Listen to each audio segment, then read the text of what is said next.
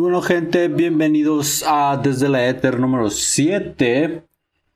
El primer podcast de Final Fantasy XIV donde intentamos hablar de algo, pero nos desvariamos como siempre. Ah, yo soy Vidang y conmigo me acompaña Edoran. Como siempre, somos los dos esta vez. Y la idea es hablar de Binding Coil y también mencionar lo que pasó durante la live letter, que no fue mucho, la verdad. Ah, no, en realidad eh, eh, la información que nos dieron eh, solamente detallaron un poco más lo que ya sabíamos, pero, pero así información nueva, la verdad es que no.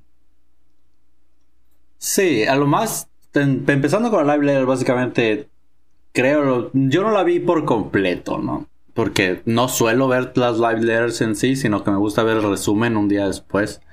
Ah, pero lo que sí me tocó ver fue que revelaron el, benchmark de Endwalker. Uh, y creo que es lo único, aparte de información, poco información que le sacó Yoko Taro a Yoshi P sobre Final Fantasy XVI. Creo que fue lo, más interesante para mí, más que nada. Y, y, aún así, esa poca información de 16 es que, pues básicamente eh, que ya, está. Ya está casi completa, digamos, la historia, la grabación, eh, escenas. Ah, y luego Yoshipi dijo, no quiero mostrar nada, no quiero mostrar un poquitín, eh, un poquito nada más este, para, mantener el hype, sino que quiero mostrar algo bien, ¿no? Sí, sí, básicamente ya tienen, toda la historia ya está escrita, ya está todo, y el, los actores de voz en inglés, dijo específicamente, ya casi están grabados por completo quién sabe si hay otros, probablemente japonés también, pero quién sabe si tengan otros idiomas también en cuáles trabajar. Digo, me imagino por lo menos nada más, eh, siguiendo el, ejemplo de 14, a lo mejor nada más francés y alemán, mientras. Mm, quizá. Pero sí. Eh, sí, lo más interesante en sí en cuanto a Final Fantasy XIV fue la revelación del benchmark. Y he visto no sé, yo no suelo basarme en eso, pero mucha gente empieza a sacar sus teorías sobre las habilidades que aún pueden cambiar de todas maneras. pero sí. Digo, básicamente son, son animaciones, en realidad no, no, no vimos uh, cómo pueden cambiar las rotaciones o cómo pueden cambiar las mecánicas de un, de un, de un job, ¿no? De las clases. Básicamente vimos animaciones nada más. Sí, sí, más que nada, pero de ahí la gente, mucha gente saca las nuevas skills, ¿no? Empiezan a, teorizar sobre qué van a hacer, como lo que está ahorita, lo que más se discute ahorita es el, el supuesto tacleo del summoner, el tacleo de fuego. Sí. O, el, golpe del, del, warrior que se ve al principio, ¿no? Que golpea con las manos y sin el hacha. Sí, sí, está raro que no esté usando el hacha, pero también es un warrior, ¿no? Entonces igual no está tan raro. Y así. Pero sí, la verdad no saco mucho de ahí. Lo que me interesó más que nada fue ver las áreas. Ver que al principio técnicamente están, estamos peleando junto a Garlands. Garlands nos están apoyando a Warrior Light. Pero estamos en, en Cuartos. Parece. No, la verdad es que no estoy seguro, ¿eh? A lo mejor es un área cerca de Garlemald. Sí, a lo mejor es un área cerca de Garlemald, pero está muy se ve mucho como si fuera Quartos. Así. Lo más interesante es que te están apoyando los, los Guardians, ¿no? Que es, obvio ese, que. este tráiler lo, que más me sorprendió, ¿no? o sea, aparte de eso, es que apareció Omega de nuevo. otra versión de Omega. Sí, es una. básicamente una réplica de Omega. Probablemente sea similar, similar a, a Arqueotania. Probablemente sea un Fate Boss de alguna de las áreas. Probablemente el área de Garlemald. Ah. Pero sí, es como una copia de Omega. Puede ser una de las máquinas Alagan que intentaron copiar a Omega. Sería lo más obvio. Y se la encontraron, similar a como encontraron a Última. Se la encontraron en algún lado los Guardians y se les salió de control. O la soltaron a propósito. También, también. Pero sí, sí, realmente tiene la cara de Omega, es de Omega. Sí. Entonces, algo a hacer. Luego también vimos. Uh, con, con la relación. Vimos también Tapnir en el benchmark. Y ahí está. Obviamente está Virtua. Y creo que eso da mucha alusión a que Virtua obviamente está en, en Tapnir. Sí, y fíjate que en esa escena ya eh, vemos a Alfina o de Alice este, en monturas volando, ¿no?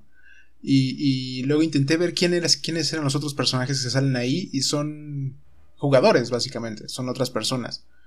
Entonces, entonces me, da, me, da, me hace entender que a lo mejor esta vez no nos van a acompañar todos los Ions, sino que nada más los gemelos. Pues ya nos revelaron que Stinian por lo menos nos va a acompañar. Va a ser uno de los Trust. Ah, bueno, sí, sí es cierto. Y ya con eso. Sí. Y probablemente Graja también, porque cuando están peleando en, en Garlemald, están todos. Está Istola, está Tancred, está Graja. No, en esa escena no está, no está Alice. Me fijé y en esa escena no está Alice. Está, hay otro, hay otro Red Mage, pero no está Alice. Ah, bueno, sí. Pero Alice igual está en la última escena, está peleando contra Sinos. Sí. ah, sí. Luego vi uh, también que no hay nada de... Bueno, más que nada es para evitar spoilers, yo me imagino, pero no hay nada de la luna. Ah, no, pues no, imagínate, eh, eh, si me imagino que cuando nos enseñaron ese video del área de la luna, seguramente nos mostraron un ángulo muy específico del área, ¿no? Para no, para no revelar nada más. Estoy seguro que no. y sobre todo si es un benchmark en el que la gente puede este, pues, hacer un data mining del, del, mismo software, a lo mejor podrían sacar información del área, ¿no? Entonces a lo mejor me, imagino que no quieren revelar nada más. Sí, probablemente sea por eso. Sí, igual en el benchmark de Shadowbringers no vimos nada de Tempest. Sí. Así que sí. Sí, puede ser por ahí también. Y hablando de ese, benchmark, la verdad mostró, mostró la creación de los, de los Viera y, yo sigo diciendo que no me gustaron, ¿eh? ¿No te gustaron los Viera, macho? Mm, no. ¿Por qué? No, lo, dije en la mañana, o sea, es, son muy similares a las Viera, son muy, son muy femeninos. ¿No? Pues ese es todo el punto, obviamente no puede. o, sea, eh, o sea, para mí son, son demasiado similares. ¿no? En, comparación con, por ejemplo, los, los Aura, por ejemplo. O sea, son polos opuestos completamente. Sí, son polos opuestos, básicamente, porque es lo que dicen. De los Aura tienen esa diferencia eh, física entre hombre y mujer, y precisamente por eso no los puedes relacionar con dragones, a pesar de que la gente los relaciona con dragones cuando no tienen nada que ver. Eh, entonces, eso es lo que te dan. En cambio, lo que sabíamos, o lo que sabemos de los Viera, es de que vilmente no pueden ser identificados, incluso desnudos, lo dijo. Ah, lo dijeron, incluso si los vieras desnudos, jóvenes, no los puedes identificar, no los puedes separar entre hombre y mujer hasta que alcanzan mayoría de edad. Entonces, que sean muy parecidas a los Viaras tiene sentido desde el punto del lore que sabemos de ellos. Eh, sí, o sea, sí, sí tiene sentido del lore, pero para mí como jugador, pues no, entonces... O sea, porque la única diferencia parece que, las, mujeres, las, tienen boobs y los, y los hombres no, y ya. pues también puede haber otra cosa también, pero pues sí. Así pues parece que de hecho las vieras eh, hembra van a ser más altas que los viera macho. Ah, sí, eso dijeron que son más altas. Como por 5 centímetros, ¿no? Pero tienen una altura máxima mayor al viera, al viera macho técnicamente. No, no va a ser una diferencia tan drástica como el aura y como los aura, pero sí, la, la máxima estatura de las viera mujeres mayor a la máxima estatura de los viera macho.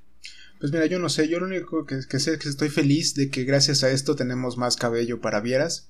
Y de, de hecho, UCP dijo, dijo, este, perdón por tardar tanto, pero ya tenemos cabello nuevo, ¿no? Yo estoy muy emocionado de tener cabello nuevo. ya me voy a llevar tarde lo que, lo que tenemos.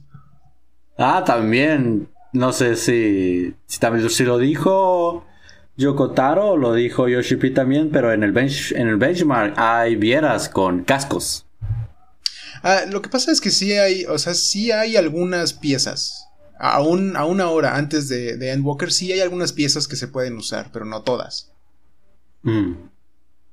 Y, yo tengo unas cosas que quiero usar que tengo ahí en mi retainer para ver si algún día se pueden usar.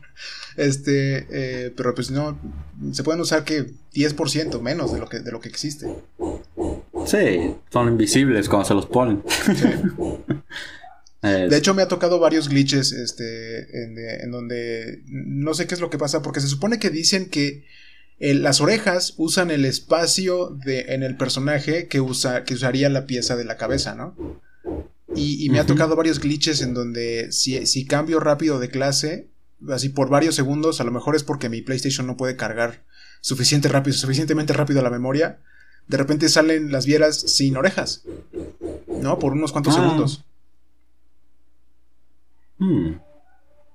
Sí, pero entonces si, si habían dicho esa es la razón, me imagino.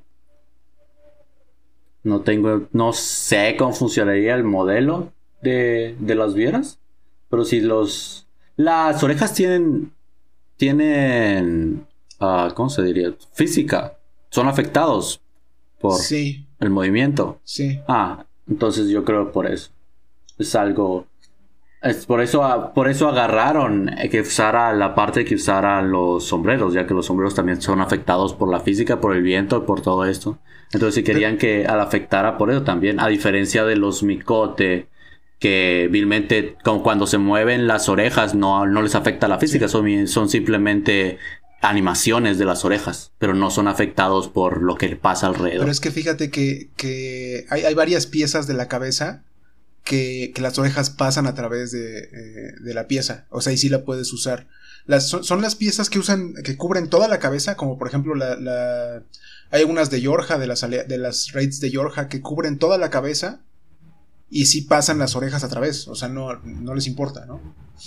O sea, como que sí pueden hacer las dos cosas al mismo tiempo, pero nada más en algunas. No, no sé cuál será el criterio para distinguir entre las que sí se pueden. Es que no, no creo que sea de que puedan o no, yo creo que pueden con todas, pero se enfocaron en hacerlo con las cosas que fueran saliendo y en vez de irse hasta atrás y que es el problema, siempre dicen el problema de, de sacar nuevas razas dentro del juego es que tienen que hacer que todos los equipos desde nivel 1 sean, se adapten al nuevo modelo, pues. Entonces, como no tuvieron tiempo por X o por Y razón para los Rodgar y para las Vieras, lo estuvieron haciendo pero con lo nuevo y no con lo que ya estaba, que es lo que quieren hacer, ¿no? Quieren llegar a ese punto donde ya todo funcione con ellos.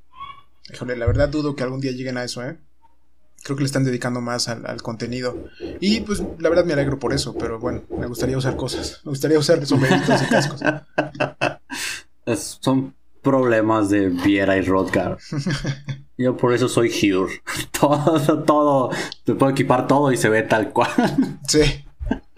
Y nada se ve, bueno, se supone que todo estaría a una, buena escala, ¿no? ¿no? Nada de, nada de todo apretado con un, con un, este, con un lala o todo estirado con un, con un, con un regadín, ¿no? Sí. Pero pues así está. Así pasa. Pero sí, eso sería lo del lo del benchmark más que nada. ¿O sientes que todavía hay algo? Que bueno, lo último en sí sería de que al parecer lo que hace Sinos al final es el limit break ah, de los Reapers. Sí. Sí. Sí, definitivamente. Y sí, sí, me, gusta mucho cómo se ve, pero sí, es, es, claramente el, Limit Break 3. El Limit 3 de los, de los Reapers. Y nada más me, gustaría decir eh, que, me, que me, dio gusto ver a Rauban corriendo con su espada. Aunque dudo que lo veamos pelear. No sé si pueda seguir peleando con un solo brazo, pero me dio gusto verlo corriendo junto a, junto a Liz. Pues peleó contra nosotros con un solo brazo. Bueno. Pero no era y de hecho, de hecho, él mismo dice que si tuviera los, bueno, no él, pero Pippin dice si él tuviera los dos brazos, él pudo habernos ganado en ese, en ese punto. pero sí. Sí, pero no me fijé, pero se supone, si trae a Tizona en el benchmark, porque se supone que le dio a Tizona a Pippin. Pero tiene dos, ¿no? Se supone que tiene dos iguales. No, Tizona fue forjada por dos espadas en una y se la dio a Pippin. No sé ¿Cuál es la otra, según yo? Pues, eh, según yo recuerdo, tiene dos. Y la que le, la que le da es Tizona. La otra debe de, llamarse que colada, entonces, ¿no? no sabemos, nunca nos han dicho de, esa espada. Sí, es que siempre, siempre he peleado con, con una espada y escudo, como es un gladiador técnicamente, Rovan. Y siempre, siempre había peleado con una espada y el escudo. Pero pues, quién sabe. Y así. Pues eh, del, del, benchmark en realidad eh, lo, único, otra cosa sería que eh, por alguna razón decidieron subir el, score, ¿no? El, score que necesitabas para llegar a extremely high. Según Yoshi P lo, subió de, de 7000 puntos a 15000 puntos. ¿no? Y, yo, yo, lo veo más como, como ha subido el, poder del hardware en los, en los últimos años, ha dado un brinco bastante grande. Pero además, eh, no, no, sé por qué lo subió tanto si, si no creo que haya un brinco gráfico o de, o de requerimientos de, de Shadowbringers a Endwalker. No sé por qué.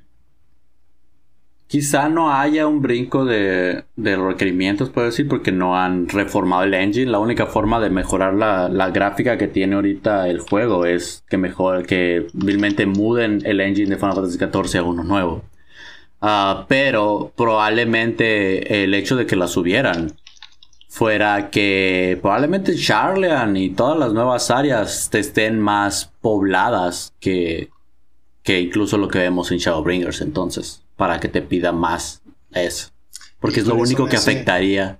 Es lo único que te afectaría como para decir que no tienes el mismo rendimiento en los en las mapas de Shadowbringers que los que vas a tener en Endwalker. Sería que estén más pobladas, quizá haya más densidad de de cómo puedes decirlo, de modelos en en los ¿cómo se las decoraciones de las ciudades y de los mapas o algo así. Eso me hace pensar entonces que en la versión de PlayStation 4 vamos a recibir ya. Vamos a empezar a ver ya calidad, calidad que empieza a bajar, ¿no? Para si se va, a ver ya una diferencia, ¿no? Entre las, entre las tres versiones del juego, entonces. Pues no creo. Lo que más afectaría en ese caso es los tiempos de carga y quizá los frame rates un poco. Pero no sé a cuánto corre el PlayStation 4. Si el PlayStation 4 te lo corre a 30, este, se supone que corre a 60, pero a, mí rara vez me lo corre a 60. O sea, tengo, tengo que estar a lo mejor dentro de la casa de mi FC y ya. Y no tiene que haber nadie. Porque sí, o sea, en cuanto salgo y veo así a tres personas corriendo, de repente sí se nota como baja. Y no se diga en, en, en Limsa o cosas así, porque, porque baja así hasta, hasta 15. Pero fíjate que hace poco le, modifiqué el enfriamiento a mi PlayStation y sí se nota mucho la diferencia. Sí, de repente sí me da brincos de, de, de, frame rate. Ya. Pues algo por ahí lo han de hacer. O simplemente es para que luzcas más tu PC, yo creo. si pues tienes. Porque hasta concurso van a hacer de eso. Que de que hagas una screenshot con tus scores y no sé qué, quién sabe, que puedas postear en Twitter o algo así por el estilo. Algo así se dijo. Realmente no le entendí una campaña para eso, pero no me fijé si es un, un concurso o no. Porque ya ves que luego, luego dan premios y todo eso, pero creo que esta vez no, creo que es nada más para mostrar cosas. Eh, sí. Lo que sí es de que todo el mundo tiene que preparar, porque en cuanto salgan, en cuanto salga la benchmark, eh, Twitter y Facebook se va a llenar de, de ah, vieras macho. se va a llenar de gente, de gente presumiendo su score de más de 15 mil. No sé si hay gente presumiendo su score o que creo que a casi nadie le va a importar del score que tengas realmente. Pero todo el mundo va a empezar a postear sus, sus vieras macho, ¿no? Sí.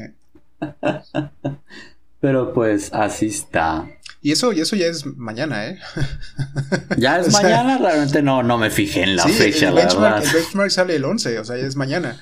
Es mañana, o sea, eh, para cuando estén, eh, cuando puedan ver este podcast en, en, en, mi canal, en el canal de Beat sale luego, luego, pero en mi canal sale el lunes y en, y en Spotify también sale el lunes, o sea, para cuando estén escuchando esto en esos canales, ya va a estar, saturado, ya va a estar saturado de vieras por todos lados.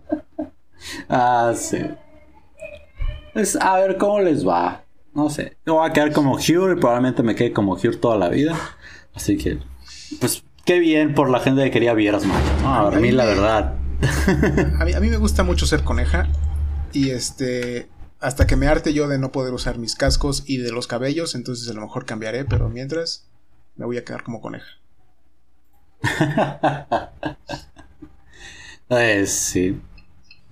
¿Qué eras antes? Eras ahorrada antes, ¿no? Antes de las vieras. Eh, eh, Dami empezó, empezó siendo eh, gatita, empezó siendo micote. Ah. estoy hablando del 2014. o sea, antes de que hubiera ah. auras. antes de que hubiera auras, sí. Y luego cambió Ra. Y luego ahora es Viera. Sí. O sea, técnicamente tu, personaje sigue siendo Micote, si sabes, ¿no? Si sabes el lore de la fantasía. Pues se supone que es nada más una ilusión para los demás, ¿no? Es una ilusión óptica, se supone, pero también el hecho de que tú te veas a ti mismo como otra raza, lo, explicó Yoshi P, es de que vilmente te la crees. se, te metes, te, te, metes en el cerebro de que no, yo soy un Lala o yo soy un Rogaden y por eso te ves a ti mismo como otra, como otra raza. Pero canónicamente el Warrior of Light, la primera raza que eliges es la raza que es. ¿No podrá ser eso tomado entonces como magia de creación? no, dice, mucha gente lo toma como que te empedaste. Sí. no, pero digo, o sea, canónicamente no podría ser así como que magia de creación y literalmente eh, eh, ahora haces que los demás te vean así también. Sí, probablemente. Pero pues así está, ese es el lore de las fantasias, según Yoshi P. En una de las preguntas que tanto le hicieron, le dijeron, le preguntaron, ¿cómo funciona el lore? ¿Cómo funcionan las fantasias? ¿Cómo? Y ya. Pero pues, a ver. No es como que importe realmente. Pero sí. ¿Qué pasó? Y hablando de, hablando del, de Live Letter, este, de, lo que seguía, pues ya, este, nada más empezaron a decir de eh, de los cambios, sobre todo el cambio de los, de los cinturones fue lo que más, eh, no, lo que más me llamó la atención, pero lo que más hizo sentido para mí. Pues ya lo habían revelado desde antes. No, sí, pero el eh. hecho de que, de que dices ya no, ya no puedes comprar, pero ahora incluso puedes ya pues cambiarlos o incluso desintetizarlos, ¿no? Ya no, no es nada más los vas a perder, sino que van a seguir ahí, pero ya no tienes ningún uso para ellos. Sí, es como muchos de los objetos de las previas, las expansiones anteriores, como las... Creo que en el Marker Board todavía puedes encontrar materias de Heavensward todavía, materias de, de, de, resistencia elemental todavía por ahí perdidas. Todavía en Mordona puedes cambiar eh, cristales de glamour, eh, prismas de glamour de, de, niveles. ¿Te acuerdas que antes había eso no? Sí. ¿Todavía te tocó eso? Sí, a mí sí me tocó. Yo empecé poco antes de que cambiaran el sistema de glamour. Y sí, a mí me gustaba, de hecho, como estaba antes, porque así cada crafter podía sacar su propio dinero vendiendo de ese lado. Pero pues ya pues, después lo generalizaron y ya. Digo, todavía, pero ahora, ahora sacas menos. Pero es que antes era, antes era mucho caos, la verdad. Tenías que comprar de eh, un, cristal de cierto tipo, o sea, para cierto, eh, para cierto tipo de objeto y además de, de, cierto nivel. Era, era mucho caos, o sea, era desperdiciar dinero por, para, para, eh, eh, para, que no te, para, que no te sirviera o para hacerlo nada más una vez, ¿no? Era, era mucho trabajo. Sí, pero pues, quién sabe, no sé. pero sí, sí me tocó esa. Pero igual, todavía, si, lo, si los guardaste en tu retainers o los tienes en tu inventario, todavía, todavía existen, pues. Ya no sirven de nada, pero todavía existen varios de los objetos de ahí. Está como en Arrain Reborn. No sé si lo cambiaron en Heavensward o fue hasta Stormblood. Pero cuando todavía podías poner tú a dónde se alocaban los stats y estaban los resets, los objetos de ah, reset de stat. Ah, hay varias gente que conozco que empezó en Arena Reborn que todavía tiene esos objetos para hacer reset en Stat. Ya no les sirve de nada, pero los tiene guardados ahí para, presumir que para presumir que ellos estuvieron en Arena Reborn, pues cuando el juego era diferente. ok, pero digo, este, aún cuando eso, cuando, todavía eso estaba activo, la verdad, la, la, la, pequeñísima diferencia que hacía mover esos, esos puntos de, de un stat a otro la verdad es que ni siquiera valía la pena. Era nada más como que para darte la idea de que tú tenías más control de esto, pero en realidad no. Eventualmente el gear, el gear era ya, ya los números del gear eh, pues invalidaban todo esto. Sí, que creo que fue una de las razones por la cual lo quitaron, porque ya no tenía deshacía Podría decir que hacía diferencia en cuanto a óptimo si eras de la gente que raideaba en todo caso. Y buscaban, usabas hacer maximizar completamente tus stats en todo caso. Era una diferencia muy pequeña, pero pero es una diferencia que le importa más que nada a la gente de, de Endgame, ¿no? A la gente que casual realmente eso no le iba a importar. Que fue la razón de que lo quitaran, porque básicamente quien sacaba provecho de eso era como una minúscula parte de la población del, juego. Pero aún, aún, aún todavía cuando estás, cuando estás haciendo un personaje nuevo, si, cuando estás eligiendo entre clases, te salen los stats iniciales, ¿no? De cada clase. Y son diferencias de uno o dos puntos entre stats diferentes. Sí, realmente no importa. No. Sí, que curiosamente tienes los, las diferencias entre los clanes y no tanto entre las razas. Pero sí. Pero pues así está la cosa con la historia de Final Fantasy. Y pues la segunda mitad de esa live letter fue eh, eh, muy, eh, no, extraña, fue muy divertida a veces, fue muy aburrida a veces. Este, Yokotaro, uh, Yokotaro le hacían preguntas de la historia de Yorja y básicamente, no sé si se sentía como que ya estaba harto de preguntas de Yorja o preguntas de Nier, como que ya ya no le interesa la historia esa a dónde va. Como que ya la, dice, ya, ya la acabé, ya no me hagan preguntas, por favor. Entiendan lo que quieran entender. Y este, ya quiero hacer lo que sigue, ¿no? Sí, es que la, mentalidad de ese güey, la mentalidad de, Yokotaro es de que él siempre es, vilmente creo que lo dijo ahí mismo en el live letter, donde dice, los fans de Nir están acostumbrados a que las respuestas no se responden. Sí. Nunca. Desde este, piensa lo que, lo que quieras que pasara es lo que pasó, pues que tú metas, tú, tú contestes esas incógnitas. Los fans de Final Fantasy XIV están acostumbrados a que si tú les dices que esto pasó, vas a saber por qué pasó eso. Entonces ese fue más que nada el problema de eso. Sí, de hecho, de hecho pues salió un, alguien le preguntó, ¿no? Así de, ah, entonces la historia ya terminó, este, o sea, digo, perdón, la, historia va, va, a continuar, la vas a explicar, algo así, y la respuesta fue así, no. No, no fue un, no fue un no a lo mejor, o no, porque ya, o sea, ya no quiso decir ninguna explicación, dijo así, no, punto, ¿no? Ya es casi no, y déjame de preguntar, por favor.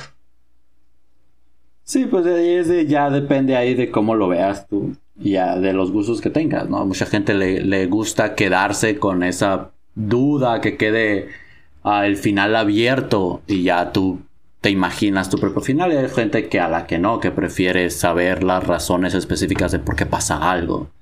Y ya. Así que puedes ver lo que mucha gente lo ve como que es algo uh, flojo el no contestar porque es como si tú no si el creador de la historia no lo contesta la mucha gente le llega la idea de que realmente él no sabe o sea él no, no creó una razón y simplemente no quiere crear una razón porque no y ya Exactamente. que es probablemente lo que pasa no que probablemente sí quizás sí tenga una explicación él pero prefiere dejarlo a a una pregunta abierta como sea pero pues ya. fíjate que a mí me gustan los dos los dos finales no donde, donde si, el, si el creador decide eh, darte toda la información, perfecto, ¿no? Para mí mejor. Ah, si, si, el creador decide dejar un misterio enorme, dices, perfecto, puedo, puedo empezar a pensar qué fue lo que pasó, por qué, qué, qué hicieron los personajes, no sé qué. A mí me gustan los dos finales. Este tipo de preguntas me recuerdan. Hay una, hay una entrevista a Quentin Tarantino sobre. ¿Viste Pulp Fiction? Sí. Eh, le preguntan, este Básicamente era una, entrevista sobre memes de internet, sobre teorías de la gente que tenían, de, que la gente tenía lo que había en el maletín, ¿no? En, Pulp Fiction. Sí. Y, el entrevistador le dice, hay gente que piensa que es esto, y hay gente que piensa que es el alma de, de, Wallace, eh, Wallace, y eh, hay gente que piensa que es todo esto, no sé qué. Y, y Quentin Tarantino dice, no, todas son incorrectas, eh, yo sé lo que hay en el maletín, pero obviamente nunca lo voy a decir, ¿no? Entonces ahí es cuando dices, ok, sí hay una respuesta, pero, pero me encanta que no lo, que no lo quiera decir, ¿no? Y seguramente es posible que sea algo tan absurdo y tan pequeñito como, digo, es, era un, era un millón de dólares, no sé. Va a resultar ser como la, como la One Piece, ¿no? La One Piece va a ser, va a ser algo así cuando nos enteremos dentro de 25 años que es. La One Piece está en tu corazón. No, Oda, Oda, dijo que es algo físico. Entonces por eso todo el mundo está, está pendiente a ver qué es. el One Piece está en tu corazón. Yo siempre he dicho, cuando salen, cuando salen con eso, digo, yo nunca he visto, no he visto One Piece fuera de lo que llegaron a dar en, televisión abierta. En, el pasado realmente no, no sigo la serie. Pero siempre que escucho ese, amigos que están metidos con eso, yo les digo, y se molestan, ¿no? Y precisamente por eso se lo sigo diciendo, de que One Piece está en tu corazón. Sí, One Piece son las amistades que existen en el camino, ¿no? No, fíjate que yo también, yo, sí lo leo. Eh, digo, tiene un buen rato que no leo, pero sí, sí, lo, sí lo leo. Y este, pero bueno, eh, sí siento que es algo físico y va a estar ahí, pero no está, este no es un podcast de One Piece. pero sí, pero no sería, no sería desde la ETA si no nos desvariamos. Digo, podemos empezar un, podcast de, de, anime y manga si quieres. no estoy tan metido en eso, estoy metido con lo de antes, realmente con lo actual no estoy muy, sí, sí, muy metido. Mejor no. Pero pues así está. Pero sí, antes de llegar a, otra cosa, aparte de eso, que nos veíamos mucho desde el benchmarking, más que nada por Yokotaro, de ese. La idea ahora principal, aparte de tocar lo que veíamos en el live letter, fue es The Binding Coils, Binding Coils of Bahamut. Y ahora tú diste esta idea y te iba a preguntar por qué elegiste el Binding Coils. No, fíjate que te acuerdas que fue, fue Sebastián el que dijo que, le interesaría hacer, eh, que hiciéramos este tema, porque, porque esta Ishikawa dijo que, que bueno, le, pidió básicamente a los jugadores que tomaran en cuenta Binding Coil y las raids de Omega para, para, digamos, que entendiéramos mejor la historia de Endwalker. Entonces fue Sebastián el que dijo, ¿por qué no hacen Binding Coil y, este Interdimensional Rift? Ah, ok. Sí, pues, más que nada, pues Binding Coil es que más que nada con Alice, ¿no? Pero si, si hiciste Banding Coils, no creo que sea tanto para Endwalker, pero vilmente para toda la MSQ desde Heavensward. Ah, si hiciste Banding Coils, tienes una mejor relación con Alice técnicamente, porque a cada rato te lo repite y te lo repite y te lo repite. No, pero además de eso tienes un mejor entendimiento de del final y del inicio de, de Reborn. Como que eso sí le da, un, le da un, cierre muy, eh, no perfecto, pero un cierre bueno a, la historia de, de Realm Reborn, por lo menos entendiendo qué fue, qué fue de Luis Soa, por lo menos, ¿no? Sí, más que nada, y técnicamente, si, si le peleaste Summoner, hay algo raro ahí, porque canónicamente deberías haber hecho de Binding Calls of Bahamut antes de que pudieras invocar a Phoenix. Entonces se rompe ahí cuando no has hecho Binding Calls y le peleaste Summoners y puedes invocar a Phoenix. Ah, pero pues ya ves. Pero pues así. vamos a, vamos a, ver eh, qué onda con esa historia. Pues todo empieza como siempre con los Allagan. empieza 5000 años atrás. Como sabes. Cinco mil años atrás, cuando, cuando un gobernante loco dijo, ¿por qué no lanzo una luna? ¿No? ¿Por qué no, no todavía una no. luna? todavía no pasaba eso, no, eso era mucho después.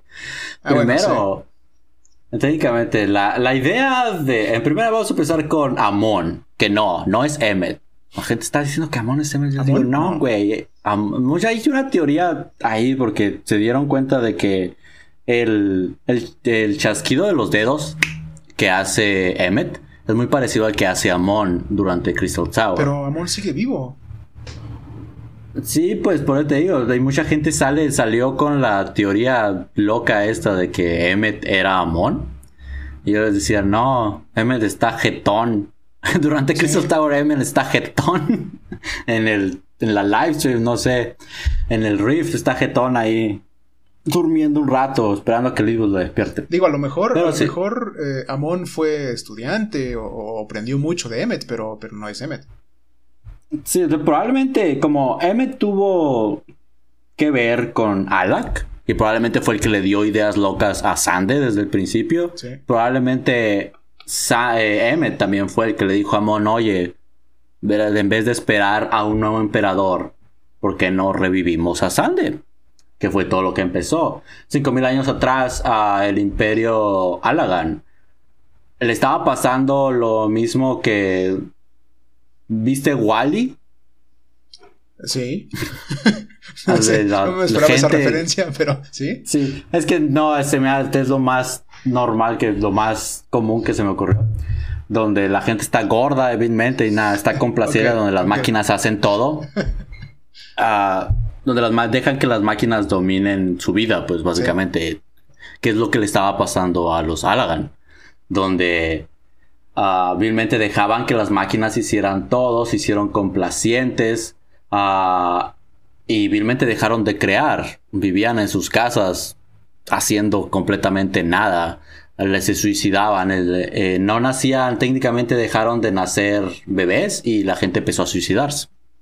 Era el problema? Amon se dio cuenta de esto y intentó buscar una solución. Y lo primero que intentó hacer fue mejorar la habilidad mental de los Alagan, diciendo ah, que tienen que ser más inteligentes para que para que no para que vean lo, estúpido la estupidez que están haciendo. Pero resulta que no, era todo lo contrario, sino que los Alagans eran tan inteligentes que ya no tenían nada en que esforzar. Ya no tenían necesidad de esforzarse en nada, pues dicen, ¿para qué? Ya, ya tengo la mejor vida, ¿no?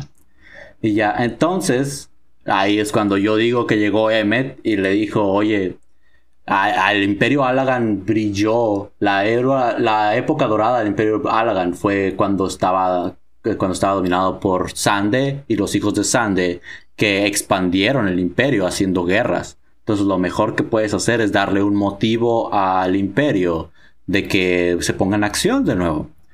Y en vez de esperar a que alguien con las mismas cualidades de Sande, el mismo carisma de Sande apareciera, a Amon se le metió a la, idea de que hay que revivir a Sande. Ah, ¿Por qué el cuerpo de Sande estaba bien? Ese también pudo haber sido una idea de los Salagan, porque el, estaba, el cuerpo de Sande también estuvo muy preservado. Tenía un mausoleo en donde se preservó vilmente muy bien el cuerpo de Sande. Por alguna razón. Probablemente Asians, ¿no? Tenían, ya tenían el plan desde el principio. Pero Entonces, yo siempre he creído que lo que revivió no era no era Sande. ¿No? No sé qué habrán hecho, pero lo que, lo que salió de ahí no era, no era Sande, digamos, real, o no estaba completa, pero sobre, todo su mente.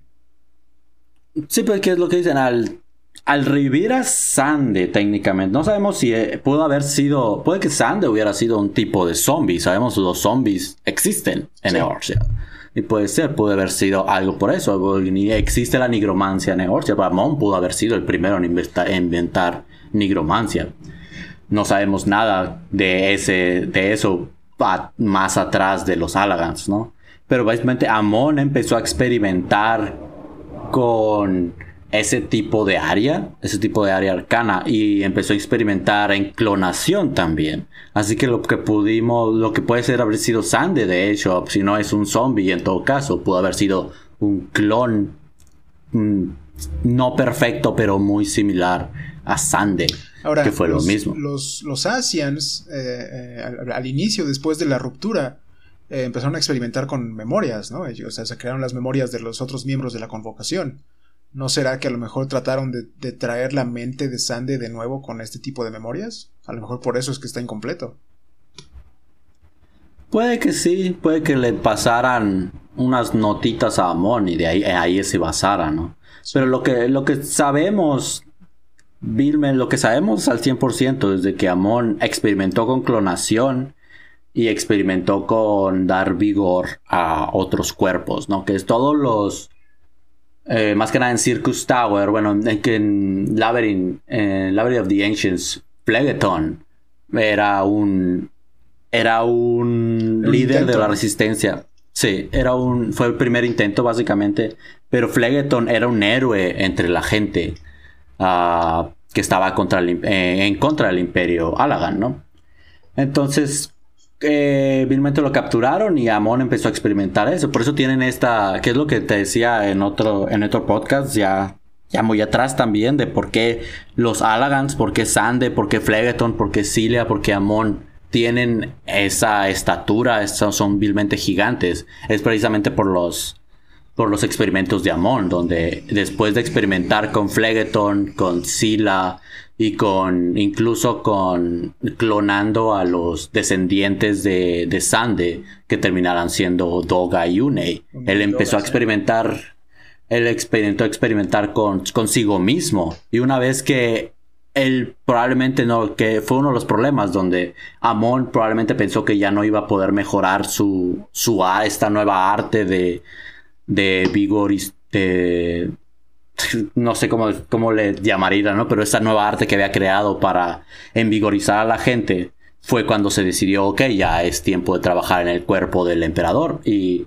revivió, entre comillas, a Sande. No sabemos, puede haber sido, puede que Sande sea un zombie, puede que, Sand, que realmente no sea Sande y que sea un clon de Sande o algo por el estilo. Es algo que no nos dicen, pero nos dicen en palabras entre una y Doga, nos dicen si él es, es el emperador revivido, vilmente. Pero digo, puede ser el cuerpo nada más y una mente ahí artificial, alguna cosa así. Puede haber, pudo haber sido nada más una, marioneta de, de Amon. Nos puede haber sido algo similar, pero no necesariamente una marioneta de Amon, porque Amon es leal y él sería al revés, donde Amon, eh, donde Sande seguiría las instrucciones de Amon y es la es al revés. Sande vilmente ordena a Amon, le ordena muchas de las cosas que está ahí. Entonces, puede que sea de ese estilo donde la, lo que hizo con el cuerpo de Sande o lo que trajo de Sande no fue completo, pero para Amon siendo leal al imperio y siendo leal a Sande. Él sigue las instrucciones de, de Sande, vilmente al 100, al, palabra por palabra. Y el problema, cuando Sande revivió y se dio cuenta de, del problema que había en el imperio, dijo, lo mejor que puedo hacer es lo que mejor que he hecho toda cuando estaba vivo, fue guerra. Sí. hay que seguir conquistando, darle un motivo de existir a, al imperio Alagan. Y dijo, ya tengo todo. Y además eso de que él estaba él vio el estado del imperio y dijo, no quiero ser gobernante de esto, ¿no? No solamente quiero que Alak prospere, sino que esto va a ser muy aburrido. Pues eso fue después. Ah, porque lo primero que dice es de que, ok, tengo los tres continentes, tengo los tres grandes continentes. ¿Qué más hay? Ah, no sabemos si los Alan sabían de la existencia del Nuevo Mundo, probablemente sí, pero a más cercano que el Nuevo Mundo está Merasiria. Entonces, mis descendientes no llegaron a Meracidia, ok, vamos a terminar el trabajo y vamos para Meracidia. Eh, y vilmente invadieron Meracidia sin previo aviso. Ah, y en Meracidia y es cuando empieza todo el caos, porque Meracidia es el hogar de muchas razas, no solo de dragones. Pero los dragones uh, básicamente Bahamut era como el líder espiritual de Meracidia, la, la, gente buscaba la guía de Bahamut. Incluso los humanos, eso me pareció muy extraño, que incluso las, civilizaciones humanas buscaran el, el, gobierno de Bahamut, ¿no? Pues no lo no veían el gobierno, ellos te habían separado, según lo que nos dice Tiamat, es de que eh, llegaron, el hombre llegó a Meracidia, mucho después que los dragones. Ah, y ya los dragones dijo, ok, vamos a dejarle chance. Y los, los, las, la gente pues, vio que había dragones y sabían que no le iban a ganar a los dragones. Y básicamente dividieron Meracidia entre este es el, este es el reino humano y este, esta es la tierra de los dragones. Ponle como Dravania, haz de cuenta. Ah, y ya, entonces la gente, siendo gente, siendo humanos, empezó a hacer guerra entre ellos mismos. Cuando se dieron cuenta de que la guerra nunca iba a terminar, buscaron la sabiduría de los dragones. Y lo, veían, veían a Bahamut y probablemente a Tiamat también como, como consejero. No creo que como un líder en sí, hasta mucho después quizás sí, pero al principio lo veían como un consejero, este sabio, este dragón sabio que ha vivido por miles de años, él, él sabe cómo debemos comportarnos si queremos sobrevivir, básicamente. Entonces, cuando llegaron los Alagans e invadieron Meracidia, ah, los tomó por sorpresa. Y todos, ahí fue, en ese, fue gracias a la invasión de los Alagans a Meracidia que toda Meracidia se unió bajo el mandato de dragones. Fue cuando podrías decir, nombraron a Bahamut como su rey, como el rey de Meracidia. Y entonces me imagino el caos cuando, cuando mataron a Bahamut. sí, que ese fue el, principal problema. Fue de que los Alagans pelearon contra los dragones y no ganaron. No, los dragones vilmente les partieron su madre. Ah, eso fue, entonces fue cuando llegaron los Asians y les dijeron, oye, ah no, no fueron los eso fue después, sí, cierto, después. Primero fue cuando, oye, ¿te acuerdas de, de Omega? Y vilmente dijeron, sí, hay un fósil en Cártano con Omega y hemos estudiado esa cosa, pero no sabemos qué onda, pues hay que estudiarla mejor, ¿no? Y fue cuando pudieron, cuando pudieron activar Omega. No, estoy mal. Sí, estoy mal, sí, eso. No, intentaron, intentaron recrearla. Sí, pero no, pero primero. Ah, ¿Qué fue lo primero? Es que Omega venció al Primal. Pero sí, no sabemos qué venció a Bahamut, de hecho. No, no sabemos qué mató a, qué mató a Bahamut. O sea, a Bahamut real no sabemos qué, fue lo que mató.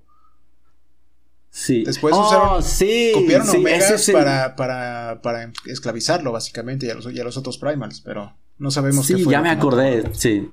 No sabemos qué mató a Bahamut, pero sí sabemos qué fue lo que lo que hizo Sande para matar a, a Bahamut, donde es todo el contrato con la Cloud of Darkness empieza ahí.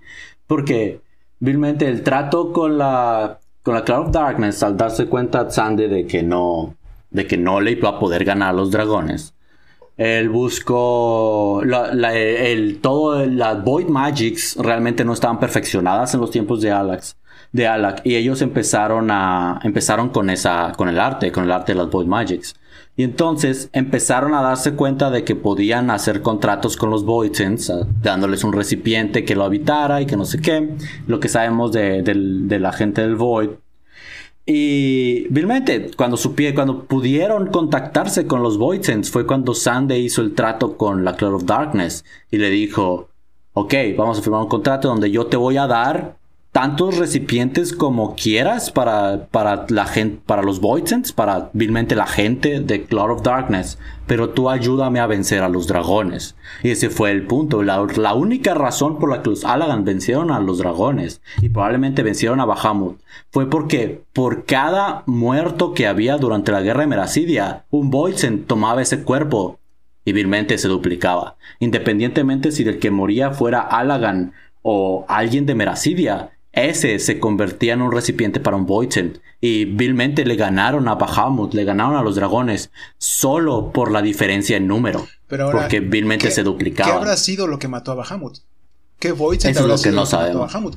Porque debió de haber sido un Voidsen eh, demasiado poderoso. O sea, y los que, y los que conocemos, eh, eh, los Voidsen que conocemos que podrían ser suficientemente poderosos que serán Diabolos y la Cloud of Darkness misma. A lo mejor Cujulan, pero, pero en realidad para Sí, pudo haber sido también. Al, tiro con Como sabemos. Sí, pero como sabemos con ahora, de hecho, con Sadnor, los Salagans ya habían. Ya habían empezado a crear los recipientes, estos recipientes, estas máquinas recipientes para los mismos Voidsens. Entonces, lo que pudo haber vencido a Bahamut pudo haber sido un arma similar al Diablo Armament, pero de otro, de otro Voidsen algo muy similar a él. Entonces ahí está, sí, sí, no sabemos que venció a Bahamut, que específicamente no sabemos quién, qué o cómo vencieron a Bahamut, pero sabemos que tuvo que ver con los Voidens. sabemos que fueron eso. A lo mejor resulta que este Omega nuevo que vimos, a lo mejor, a lo mejor fue él. probablemente. Sí, probablemente, de hecho no lo había pensado y sí, probablemente sea una de las armas probablemente sea una de las armas de los Alagans que esté controlada por un Voidsen también. O quizá la, idea era que fuera controlada por un Voidsen. A lo mejor por, ahí se abre la puerta hacia Meracidia en 7.0. sí, por ahí también. Y ya. Pero pues bueno. Los Alagans ganaron contra Bahamut. Ah, y ahí fue cuando todo se fue al desastre. Porque sin el liderazgo de Bahamut, ah, a los Salagan y Sande empezaron a, agarrar, a tomar territorio en Meracidia, pero la gente de Meracidia no se iba a rendir tan fácil y fue cuando llegaron los Asians con Tiamat. Sí. Ah, y la convenció de que usara un rito de invocación para revivir, entre comillas, a Bahamut.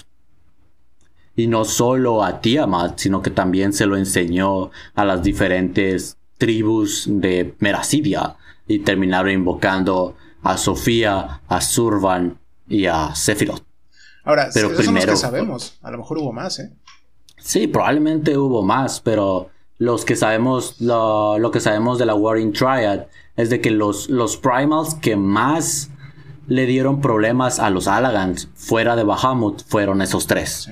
Por, eso se, por eso es la Warring Triad. Precisamente. Eh, pero pues bueno. A los Asians, como todo su pex es hacer desastre, dijeron, ok, les mostramos cómo invocar primals a estos amigos. Ahora vamos a decirles sobre el corazón de Savik a los Alagans y que absorban primals. Y también vamos a decirles más o menos cómo controlar. Bueno, como. Bueno, básicamente. No sabemos si los Asians le dieron la idea, pero dado que les dieron el corazón de Savik y empezaron a absorber primals, de ahí empezó a salir la idea de que podían controlar a los primals también, similar a como empezaron a controlar a los dragones. Ya estaban empezando a, ver, eh, empezaron a experimentar con ese estilo, pues con los Neurolinks, con, los dragones primero, y luego junto con el corazón de Savik, adaptaron esa tecnología de los Neurolinks con los dragones hacia los mismos Primals. Y, pero no pudieron hacerlo con Bahamut. Entonces, ahí fue cuando dijeron, ¿te acuerdas del fósil que estudiamos y que nomás no. Ah, pues verás qué loco. Según lo, que sabemos de Omega, es de que está, está programado para pelear contra algún tipo de dragón. O sea, Midgar Summer. Que es probablemente lo que sabían de que Omega había peleado contra eso. Entonces, ¿qué pasará si lo activamos? Ah, los Salagan siguen estudiando a este punto, siguen estudiando Omega, realmente no lo pueden controlar pero logran encontrar la forma de activarlo. Y activan a Omega, y Omega vilmente escanea el, no sabemos si escanea completamente todo Heidelin, pero escanea el mundo en busca de estas presas poderosas, más que nada buscando a Midgar Summer al principio. Pero escanea eso, detecta a, a Bahamut, al Primal Bahamut, y se va. Lo que pasa, es que pasa exactamente lo mismo que pasa al final de Heavensward, ¿no? Sí, pasa lo mismo con Shinryu. y busca el dragón más cercano y va y, lo, y literalmente lo, encierra. Así es. Es básicamente nosotros repetimos historia. Al final de Heavensward, obviamente, repetimos lo mismo que hicieron los Salagans. casi casi con Bahamut.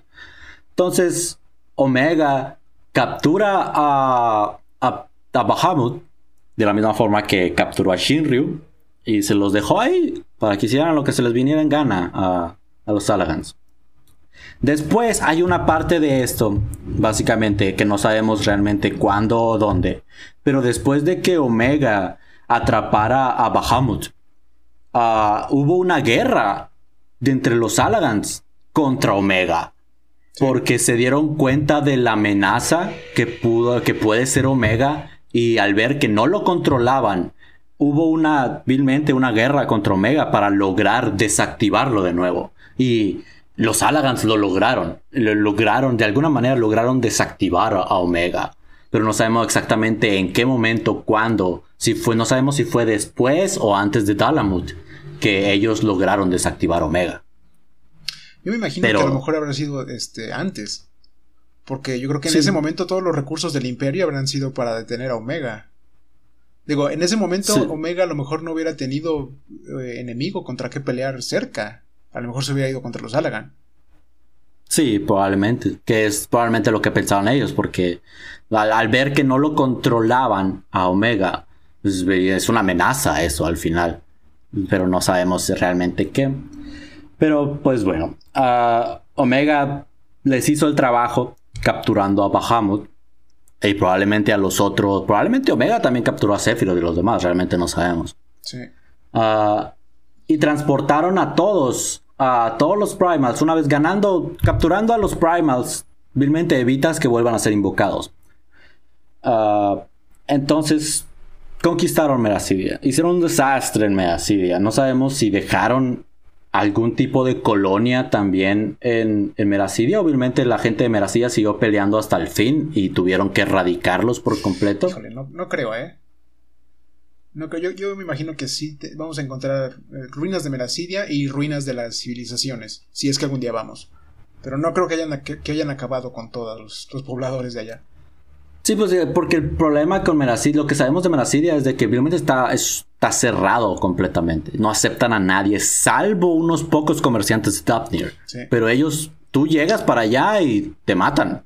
O sea, no puedes. Y sabemos de Meracidia, algo pasó en Meracidia, probablemente durante la guerra contra los Salagans, donde la tierra, la, vilmente, todo el continente de Meracidia o la gran parte del continente es inhabitable. O sea, no puedes vivir ahí, salvo por ciertos pedazos dentro del, dentro del continente. Entonces. ¿Será, algo similar a Black Rose? Lo que hacía Black Rose, que, detenía el flujo de éter o qué? Sí, por algo, probablemente por ahí va. Porque no sabemos. Todo lo que sabemos es de que es un lugar inhabitable. Es muy difícil vivir en Meracidia. Y la poca gente que vive en Meracidia so, están recluidos. Aceptan a muy poca gente. Lo único que sabemos es de que Tabnir tiene cierta conexión con Meracidia en cuanto a comercio. Pero fuera de eso no aceptan a nadie más. Así que, pues, a ver, ¿no? Entonces no sabemos. eventualmente probablemente vayamos a Meracidia. Una, una expansión futura, quién sabe. Dentro de dos años. Pero pues... Sí, más o menos. Si no vamos al Nuevo Mundo, probablemente vamos a Meracidia.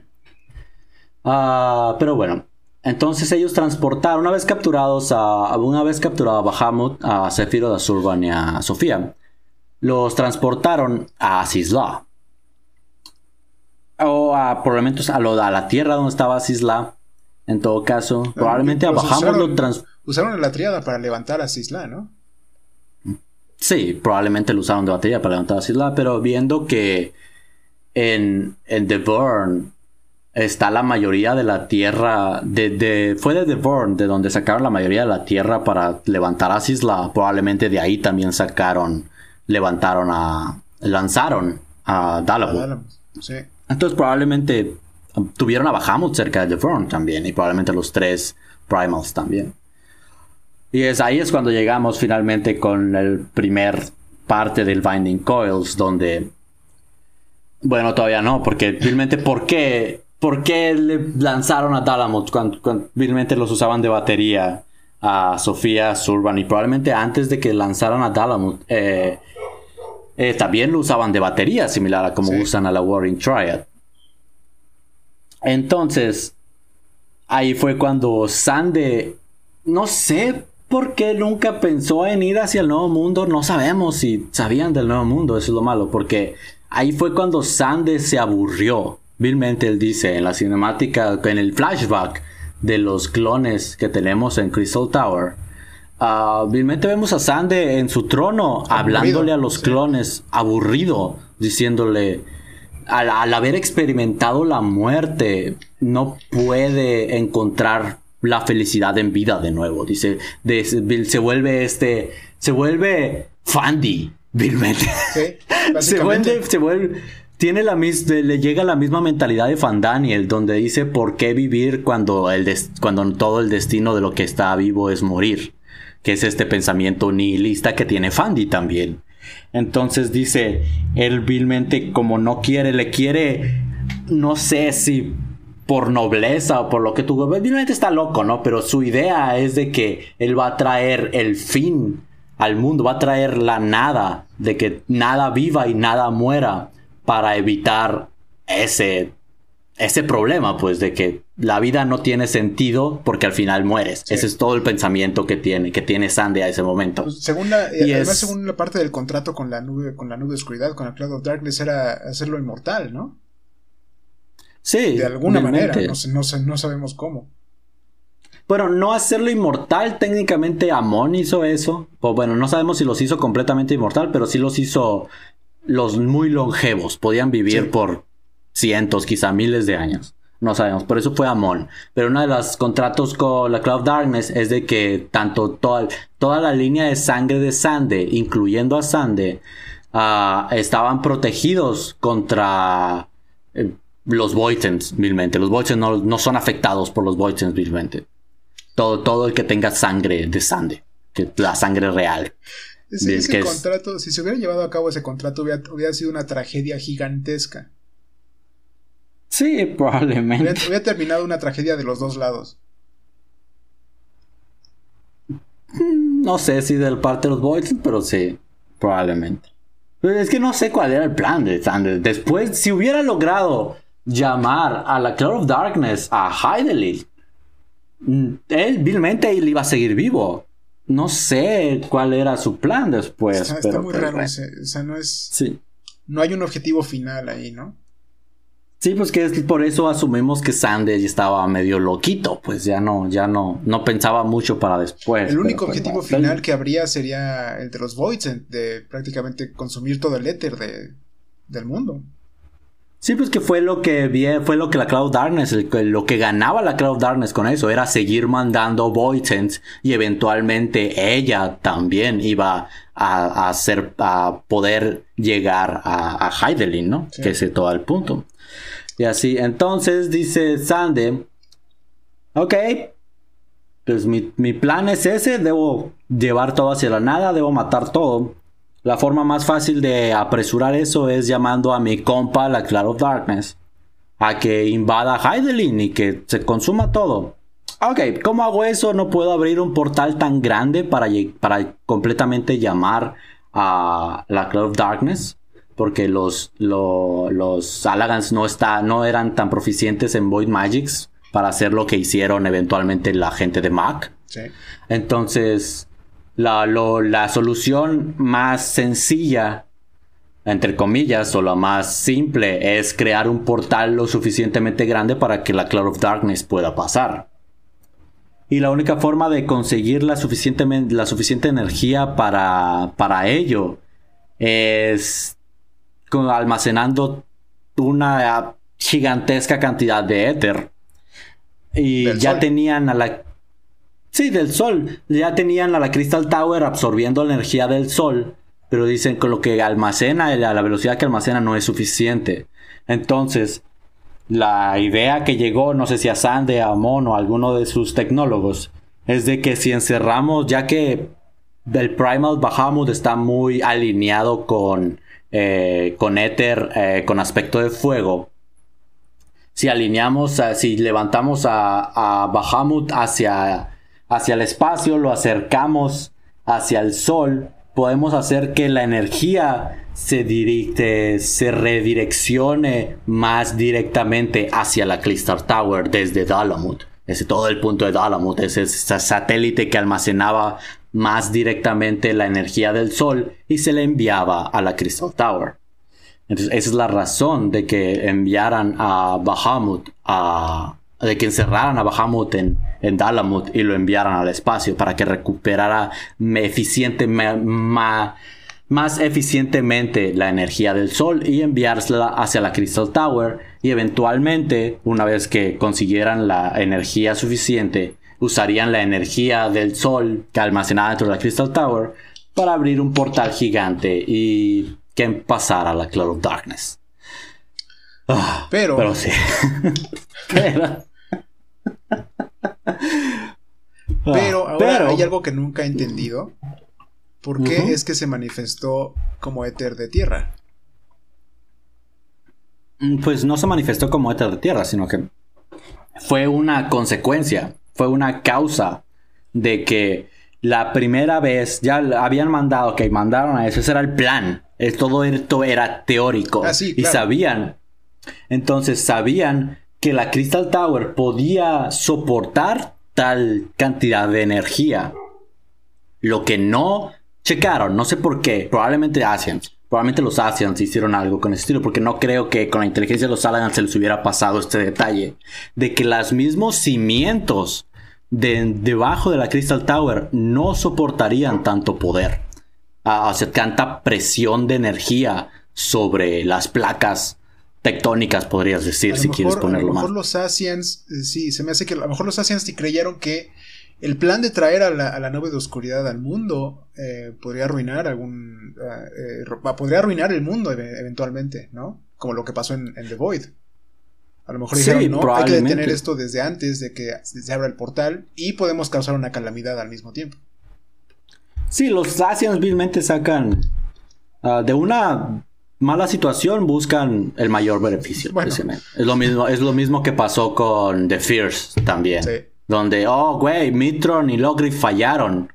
Oh, pero está lleno de luz. Ok, si mantenemos este equilibrio, eventualmente en el source va a haber un desastre con luz y podemos aplicarlo, porque realmente lo que estaba pasando en The Fierce eh, no era plan de Logrif y Mitron. Eso fue algo que no tenían planeado, pero lo adaptaron a sus planes. Digo, ahora, eh, decimos planeado, pero estamos hablando de miles de años, ¿no? Eventualmente pueden pensar, pueden tardarse 100 años en planear algo. Sí, o sea, ellos tienen... es como si improvisaran. sí, tienen el beneficio de que viven por siempre. Y pues pueden esperar, es lo que dice Emmet, de que yo puedo seguir, si no, si no cumplo, si no si no se logra con esto, yo en 100 años puedo volverlo a intentarlo. Pues, eso es lo que hice. Entonces ya. Entonces, pero sí, probablemente los Asians tuvieron algo que ver ahí, donde los Alagans omitieron ese pequeño detalle de que los mismos cimientos de la Crystal Tower no iban a aguantar tanta presión de energía. Y al mandar los primeros rayos del sol concentrados en Dalamut hacia la Crystal Tower, la cantidad de energía que llegó a la Tierra hizo que se movieran las capas tectónicas, causando un devastador terremoto. Ah, y eso fue lo que dio luz. Lo que sabemos de, de las calamidades es de que esperan, esperan una, una, un desastre alineado con cierto elemento para que, para tomar o eh, la misma energía desde alineada en otro chart donde ese elemento es, está sobrecargado para que rompa, se rompan las barreras entre ellos y se potencie aún más, porque al llegar toda la energía de la Tierra del chart, que no sabemos cuál es, probablemente el tercero, el cuarto, el quinto, no importa. Sí sabemos, espera, espera, espera. ¿Sabemos cuál, qué chart fue? ¿El tercero, el cuarto? Sí pero déjame ver, no me acuerdo cuál es. Sí, porque, porque tenemos, sabemos cuáles son en orden y cuáles son las, las reflexiones que se unen. Pero síguele, síguele, ahorita te, ahorita te digo. Sí, sí, sí, o sea, el Graja ahí los muestra, ¿no? No sé si es alusión a Graja o realmente está basado en Measure pero no importa. Igual, entonces toda la energía de, del aspecto tierra, en donde estaba sobrecargado el chart ah, sobrecargado al aspecto de tierra, llega al source y el terremoto pudo haber sido algo muy fuerte, pero al, combinarse con toda la energía del rejoining, vilmente se potenció a un nivel que lo describen ahí de vilmente rompió continentes. Y de hecho, hay ciertas. Uh, ¿Cómo puede ser? Ciertas pruebas de que esta fue la razón de que Bilbrand se separara de Orsia. Ah, de que el continente Aldenar antes estaba pegado, pero si te fijas en Bilbrand, está. Es como si se hubiera separado de la masa de tierra principal. Y de hecho, hay cierta. está también separada en dos. Sí. Entonces cierta, hay cierta teoría de que de hecho fue el, el terremoto de la, de la cuarta calamidad. ¿De la cuarta? Sí. Mm, sí. es la cuarta? sí, De la cuarta calamidad, lo que separó a Bilbrand de, de Aldenar. Esta, esta teoría, ¿no? Y así. Y, eso fue. Es la tercera. La, tercera reflexión se supone que es la que se reúne con la cuarta, con la, cuarta calamidad. Ok. Entonces, sí, la, entonces la tercera reflexión es la que estaba sobrecargada con elemento tierra. Y fue por eso se potenció en eso, porque fue un terremoto más que nada lo que el desastre que, impulsó esa, esa alineación con el elemento tierra. Ahora, esta, y pues ya. Y se supone que esta calamidad, entonces, no sabemos eh, eh, mucho más de, por ejemplo, Otard, de cómo fue que le pegó a Otard. No, la verdad no creo que le haya pegado tan fuerte, sobre todo por los las cosas que hizo la reina con Hilder, ¿no? Sí, obviamente la reina Gunhild protegió todo Otard. Sí, me imagino entonces que, la, por ejemplo, la, onda del terremoto venía hacia, hacia, hacia el este y la reina, pues, no lo detuvo, pero la, lo minimizó muy poquito, lo hizo muy pequeñita, ¿no? Sí, pues lo, lo detuvo, lo... Fue, probablemente hizo lo mismo que hicieron la gente de Nim para evitar, para protegerse del maremoto, donde levantaron las, las protecciones y por eso Billbrand no se hundió por completo. Sí sino que vilmente logró, no la isla de Bilbrand sobrevivió al maremoto de la quinta calamidad.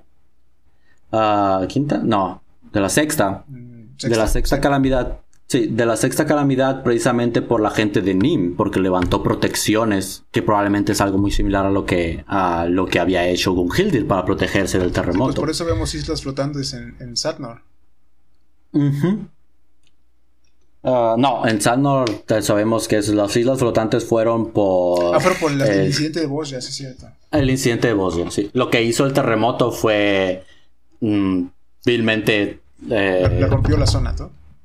Sí, rompió la zona, agrietó vilmente toda la tierra y por eso se reveló todos los las minas de cristal que eventualmente se explotaron hasta un punto en el que ya nada puede nacer en Sadnor en ese estilo. Ya no, ya no hay tanto éter de aspecto de tierra en Sadnor precisamente por que explotaron los, las minas de cristales que, que, se, que desenterró la calamidad técnicamente. Pero pues sí. Bueno, entonces, Con, con, la calamidad, eh, ahí fue, con todo el terremoto, el terremoto vilmente destruyó el imperio Alagan.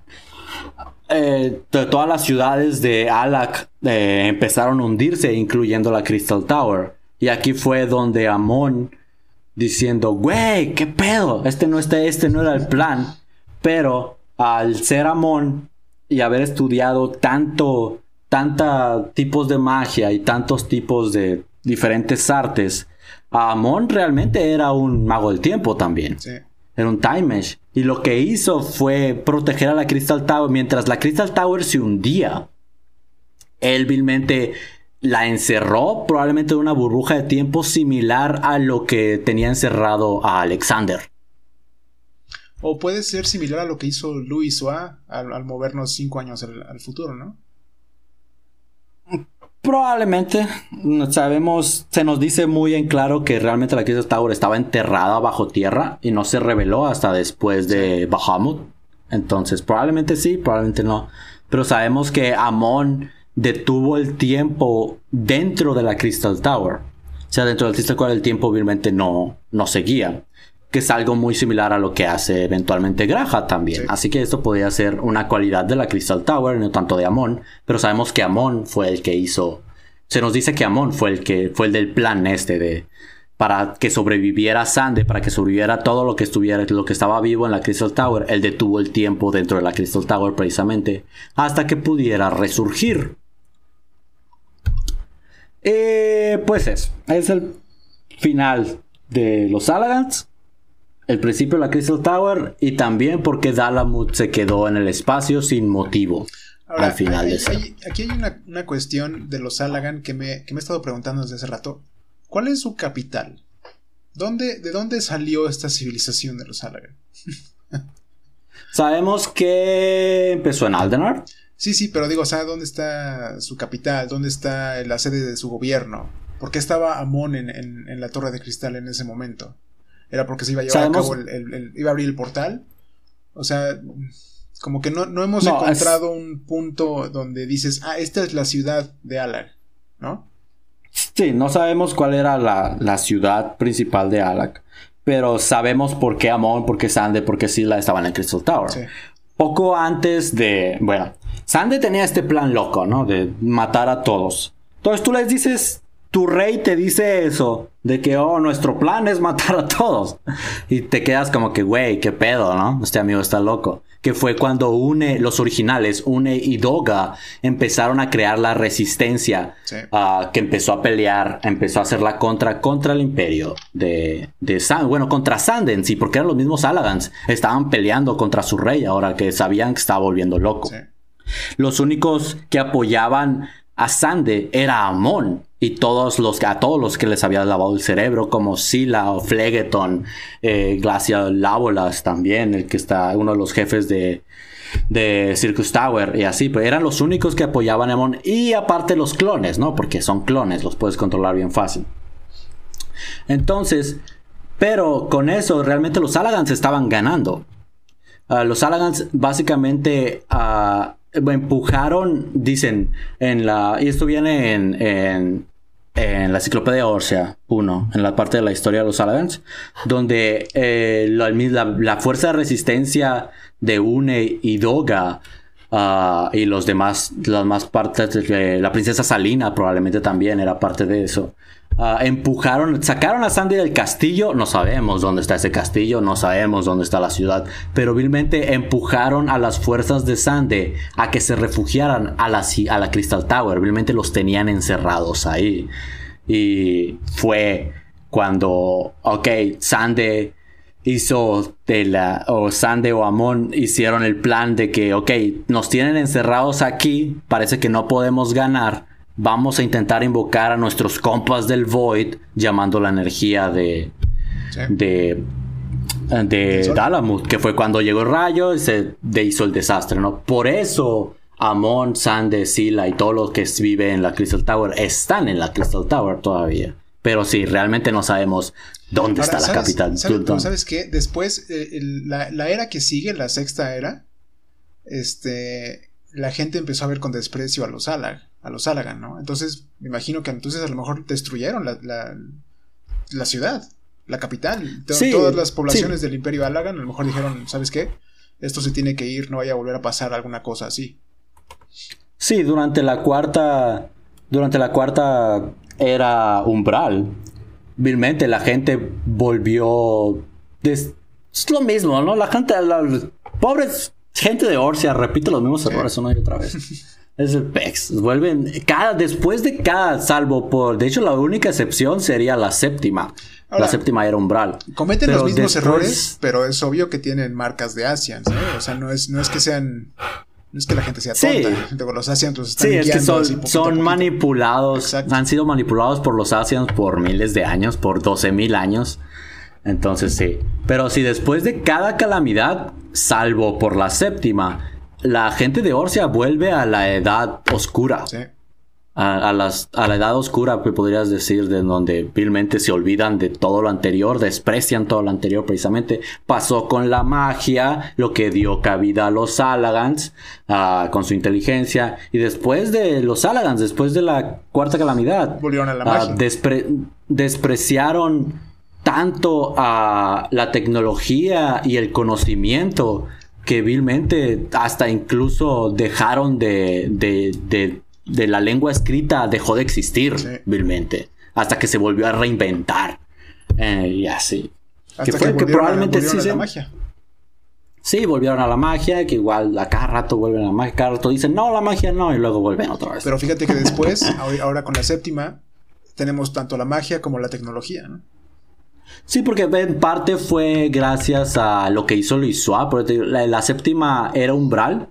Es la excepción a lo que había pasado antes, porque después de la séptima calamidad, la gente no volvió a la edad oscura, a, a una similitud de la edad oscura, sino que obviamente siguió con la vida, pero con mucha dificultad, pero obviamente no, no perdieron tanto conocimiento, no perdieron tanto avances. También siento yo que es ya, eh, se dieron cuenta y, se dieron cuenta de la, existencia primero de los Asians y de sus intenciones, ¿no? Entonces ya no les hacen caso.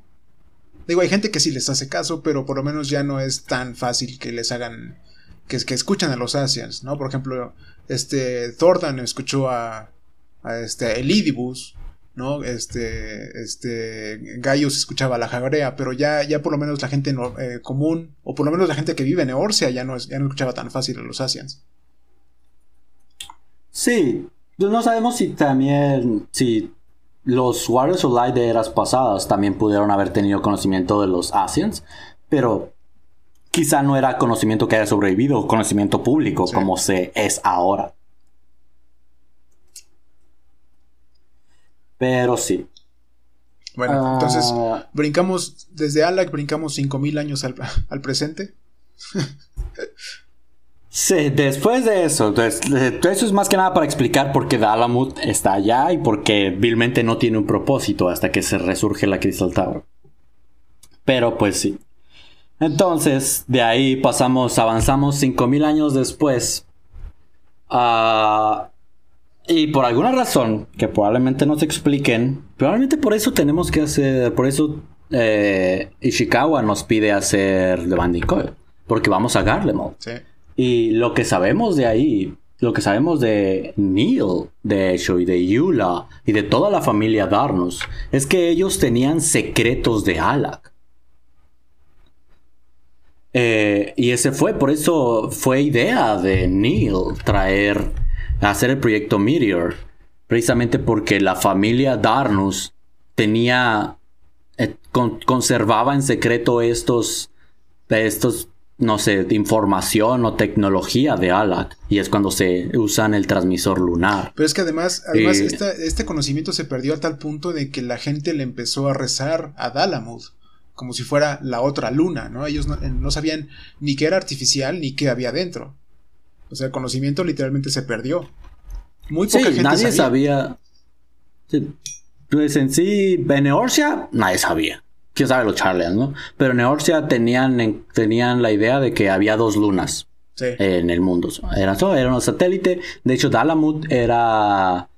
El, antes de la, de la sexta era umbral, de la séptima era umbral, que diga. A Dalamut se le conocía como el perro guardián de Nimea. Era la otra luna. Entonces. Era de Lesser Sí, era la otra luna. Sí, era Lesser Moon y así, pues incluso está. Creo que se supone que Luis sabía que había algo más adentro de esa luna, ¿no? Sabía que había algo más importante, además de que fuera nada más una luna. No sabía qué era, pero él sabía que había por lo menos algo adentro. No, lo que Lisua no sabía que había algo adentro. O sea, Lisua sabía, tenían la profecía de la amiga esta que siempre se me olvida su nombre pero es una de las Warriors of Light similar a Mikoto del pasado, que vilmente ella previó la séptima calamidad, ah. era una profecía, imagínate a Nostradamus, haz de cuenta, la versión de Nostradamus de, de Orsia es esta amiga de la que nunca me acuerdo su nombre, pero la ha mencionado mucho también. Mikoto la menciona bastante porque vilmente Mikoto es, tiene la misma habilidad que tenía ella. Ah, y ella eh, tenía la profecía y la escribió de la séptima calamidad. Luis Suá fue el que se dio cuenta de que todas las pistas que había dejado la, la Warrior of Light del pasado estaban dando cabida de que se venía la profecía de la séptima calamidad. Y el plan de Luis Suá era intentar evitarla. Pero, ah, pero como Era de Charlayan. Sí. Sí, pero como siendo Charlatan, pues hace sus pecs, ¿no? Y todo eso. Eso es lo que sabía Lisua. Por eso Lisua fue. Él sabía que la séptima calamidad iba a llegar si no se hacía algo. Y, y ese todo el plan, evitarla. Pero pues, ni modo, ¿no? No se pudo. Y así. Pero sabemos de la familia Darnus. Por alguna razón tiene eso que probablemente es lo que se explica en Walker cuando llegamos a Carlin. Yo, Entonces, sí creo que, son, que son descendientes, ¿eh? Es, es, que, lo más probable para mí. técnicamente todo el mundo es descendiente de Adak. bueno, pero digo, descendientes ya más directos. O sea, que, se puede seguir una línea muy directa, ¿no? Que la línea no sí, puede que haya una familia una familia especial dentro de los Alagans que, de, que fue la, son, son los ancestros de, de la, familia si la princesa Salina logró hacer que Graja tuviera genes de Alag, ¿Qué, qué, qué, qué, impide que otra familia diga, ah, tenemos que establecer esta familia para que siga el legado de Alag, ¿no? Sí, podrían ser parte de los Onichichu también. Los Onichichu son sobrevivientes de Alag, vilmente. Toda la línea de Onichichu son viles sobrevivientes de Alag. Es lo, lo, más cercano a los Alagans, fuera de una Idoga que hemos visto, son los Onichichu. Sí. Pero ellos, como saben de toda la información y todo el peligro que tienen en sus manos si lo revelan. Por eso se esconden y no sabemos realmente qué pedo con Sunishishu. No sabemos ah, cuántos son, pues, además. Sí, solo llegamos a ver a dos o tres. Y ya. Pero pues bueno. Uh, Neil, pues sabemos que la familia Darnos tiene este conocimiento. Y al ver que Solus está batallando en conquistar a Eorcia por la invocación de los Primals. Ah, dice, pues yo tengo un plan. Verá qué loco. Ya tengo estos, estos papeles que me dicen que hay una forma de llamar a la luna, a la luna menor, que los, los Guardians vilmente nombraron como Meteor. Esa ahí está tu referencia a Final Fantasy VII. Ah, y podemos traer a la luna a que caiga sobre Orsia y se deshaga de todo. Y Solus dijo, ok, todo bien, me, gusta tu plan. Y ya, empiezan a hacer empiezan a hacer experimentos con eh, el, transmisor lunar en voz Aquí, aquí no, no, sabemos, bueno, yo no sé, se me ocurre, digo, Emmet sabe lo que es Dalamud. Sí. Entonces, entonces, a mí se me ocurriría entonces que a lo mejor no sé quién sugiere la idea. ¿No? Porque, digo, alguno de los dos tienen la idea. No sé si es Emmet que de repente nada más le, empieza a meter como que ideas en la cabeza y, hace, y hace creerle a, a, Nael que a lo mejor es su idea. O a lo mejor sí es Nael el que dice, oye, tengo esta, tengo esta idea, ¿qué te parece? es que el, la forma en que trabaja Emmet es de que él pone todas las piezas sobre la mesa. Y después él mismo lo dice, él espera. Dice, yo ya puse las piezas para que esto se vuelva un desastre. Ahora solo me toca esperar. Estar como chinito milando. y ya. Entonces, uh, pues eso es. Entonces, cuando la, el motivo de Yula, no de Neil, es de que Neil muere. El verdadero Neil muere. Yula está traumada, es clásica Japo traumada con su hermano, con su Nichan. Ah, y vilmente se convierte en Neil, toma el papel de Neil y empieza a ser esta, este general despiadado que solo piensa en la victoria para darle honor al nombre de su hermano. Y dice, ¿qué mayor honor para el nombre de su hermano que ser el que conquista Eorcia o el que destruye Eorcia al final del cabo? Entonces ya, entonces Emmet, yo digo, él sabía de Dalamut, él sabía de la familia Darnos probablemente, él nada más estaba esperando que algún loquito apareciera y les dijera a Simón. Por eso les dijo, por eso le dijo que sí, por eso le dio todas las riendas de que, ah, sí, es un desastre, pero Simón, hazlo. No hay tanto pex. Y, luego Varys, eh, se asomó a ver qué estaban haciendo y dijo, no, esto es terrible. Gaius se asomó a ver y dijo, no, esto es terrible. Pero el emperador, el emperador le dijo, sí, no hay problema, tú continúa. Sí, es que no le vas a hacer la contra a Solus, pues. Igual. Que es una de las razones por las que Varys odiaba a Solus. Y ya, entonces Solus le da la vista buena a Neil. Neil empieza a hacer sus preparativos en Bosnia. Y ocurre el incidente de Bosnia, ¿no? Y aquí es lo raro. ¿Qué? Porque después del incidente de Bosnia, el plan se cancela Solus cancela el plan. Ah, bueno, eso está raro. No sé por qué lo cancela. Sí, es lo que no nos ha explicado. ¿Qué, ¿qué pasó se pone en pausa, básicamente, ¿no? Sí, como que espera algo, o no sé, pero vilmente después del incidente de voz ya se nos dice que el mismo emperador, en este caso Solus a este punto, canceló, dijo no, que no se hace. Ahora, mejor no, ya, viste, ya viste lo que pasó en Bosnia, así que mira, mejor no. Eso es lo que nos dicen, pero acuérdate que hay un, hay un senado en Garlemald. Digo, Solus tiene poder absoluto, pero aún hay política. Además de que se murió este, Midas, entonces, digo, a lo mejor si dijeron, oye, esto es demasiado peligroso, no podemos continuarlo hasta que tengamos el control completo. Sí, probablemente. Mientras pues, tanto, vamos a, mandar a, vamos a mandar a la catorceava legión con Gaius a ver qué es lo que pasa. A ver qué pasa. Y sí. Pero pues bueno, el emperador lo cancela, lo que tú quieras. Neil se queda con, ok, pero yo sigo teniendo... Ahí fue vilmente, se, se, da la idea, la alusión de que fue ahí durante el incidente de Bosnia donde Bahamut tomó las riendas y fue cuando le lavó el cerebro a Neil, ¿no? Lo hizo Temper. Y ya, por eso Neil empieza a hacerse más loquito de lo que ya era. Y pues sí, mandan a la decimocuarta, a la séptima que digan, a ayudar a la decimocuarta de Gaius a conquistar Eorcia. Y vilmente eh, Neil le se va a ver lo que hay con los primals y dice, pues aquí lo puedo volver a intentar, ¿no? Con estos amigos. No hay nadie que me detenga. Gaius no puede detenerme. ¿Por qué? Porque son compas.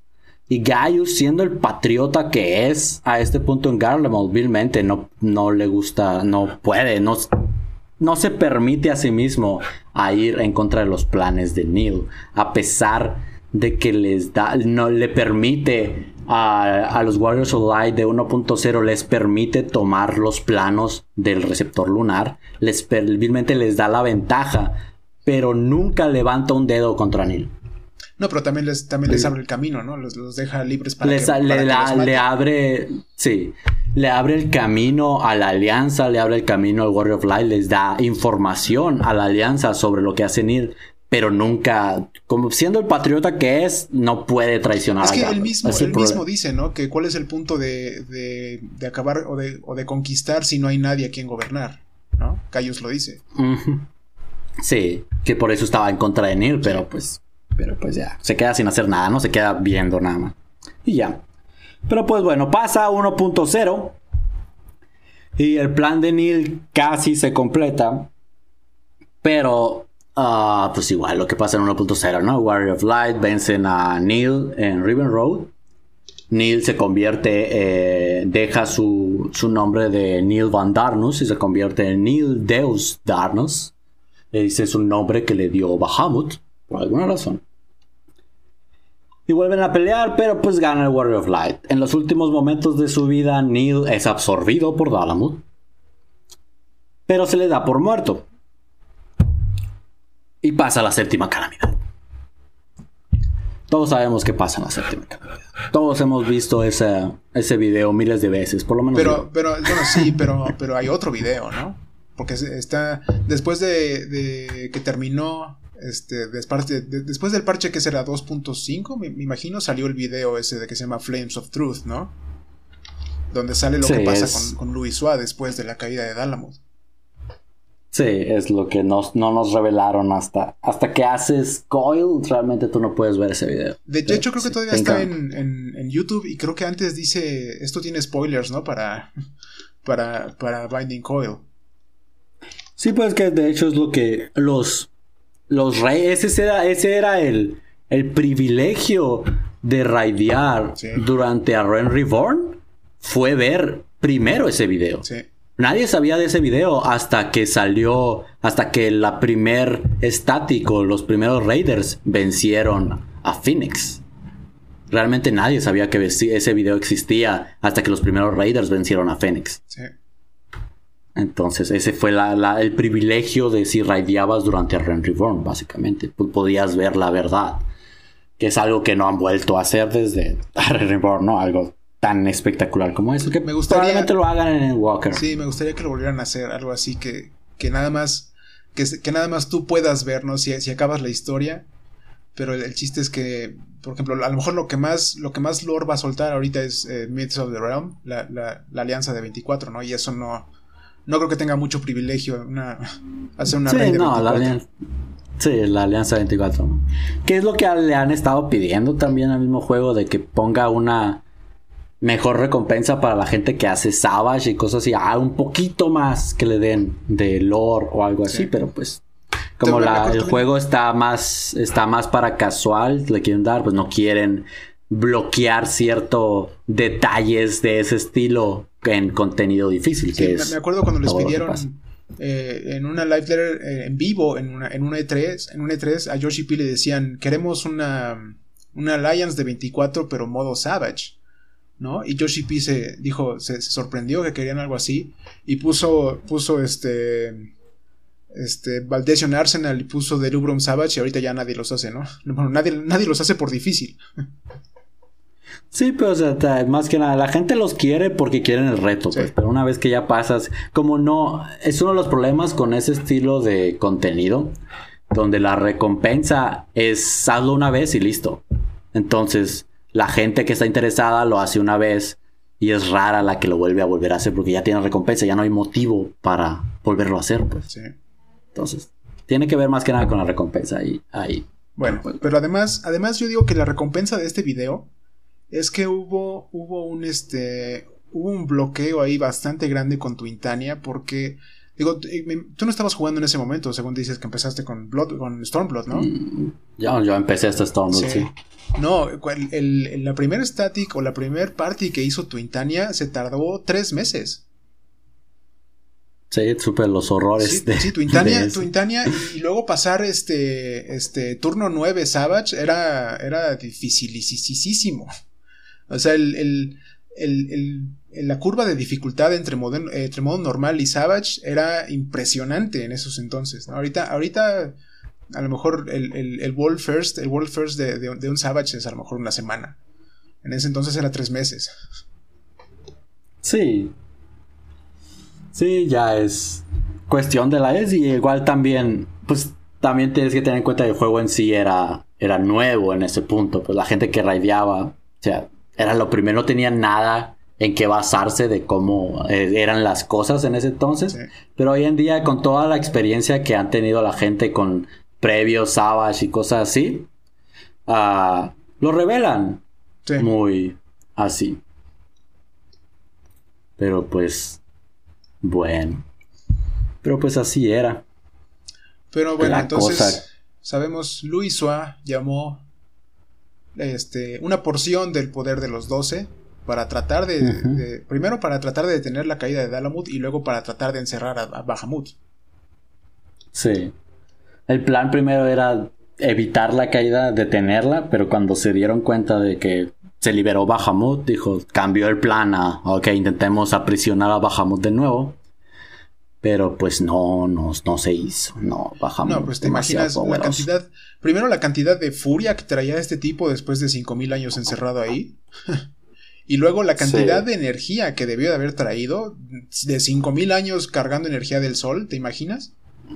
Sí, pues por eso fue por la razón de que Bahamut tuviera tan el poder que tiene, aparte de ser uno de los primals más gigantes de todo el mundo. Ah, es de que, sí, es lo que dices, de, tenía 5000 años almacenando energía que ya no podía mandar a la Crystal Tower. Entonces, Dalamut vilmente siguió acumulando energía y nunca la soltó porque ya no existía, ya no estaba la que estaba, la que estaba estaba bajo tierra y pues todo se iba a Bahamut. Entonces no, no había forma eh, que Luis Suá pudiera tuviera tener planes para eso. A lo mejor si hubiera, si hubiera traído el poder completo de los 12, se hubiera podido detener, ¿no? Pero eso también hubiera destruido el mundo. Sí, eso, darle forma física, era lo que quería evitar Luis Suárez, pues quería tener, llamar al poder de los 12, pero no darles forma física, porque en todo caso se convertirían en primals, y todos sabemos lo que pasa si invocas primals, ¿no? No, imagínate invocar 12 primals de ese tamaño, se hubieran, se hubieran llevado todo el éter del mundo, o sea, literalmente hubiera sido una calamidad aún peor. Sí, pero pues Así está. Pues, pues Luis Suárez no lo logró. Uh, ¿Quieres saltar a lo que pasa realmente lo que es Suárez o nos vamos con lo que pasa en Binding Coil primero y una vez que lleguemos a Suárez entonces? Mejor, mejor Binding Coil, porque ¿sabes qué? Estamos llegando a 1.40, más o menos. entonces a mí me suena como que esto van a ser dos partes, ¿eh? ok.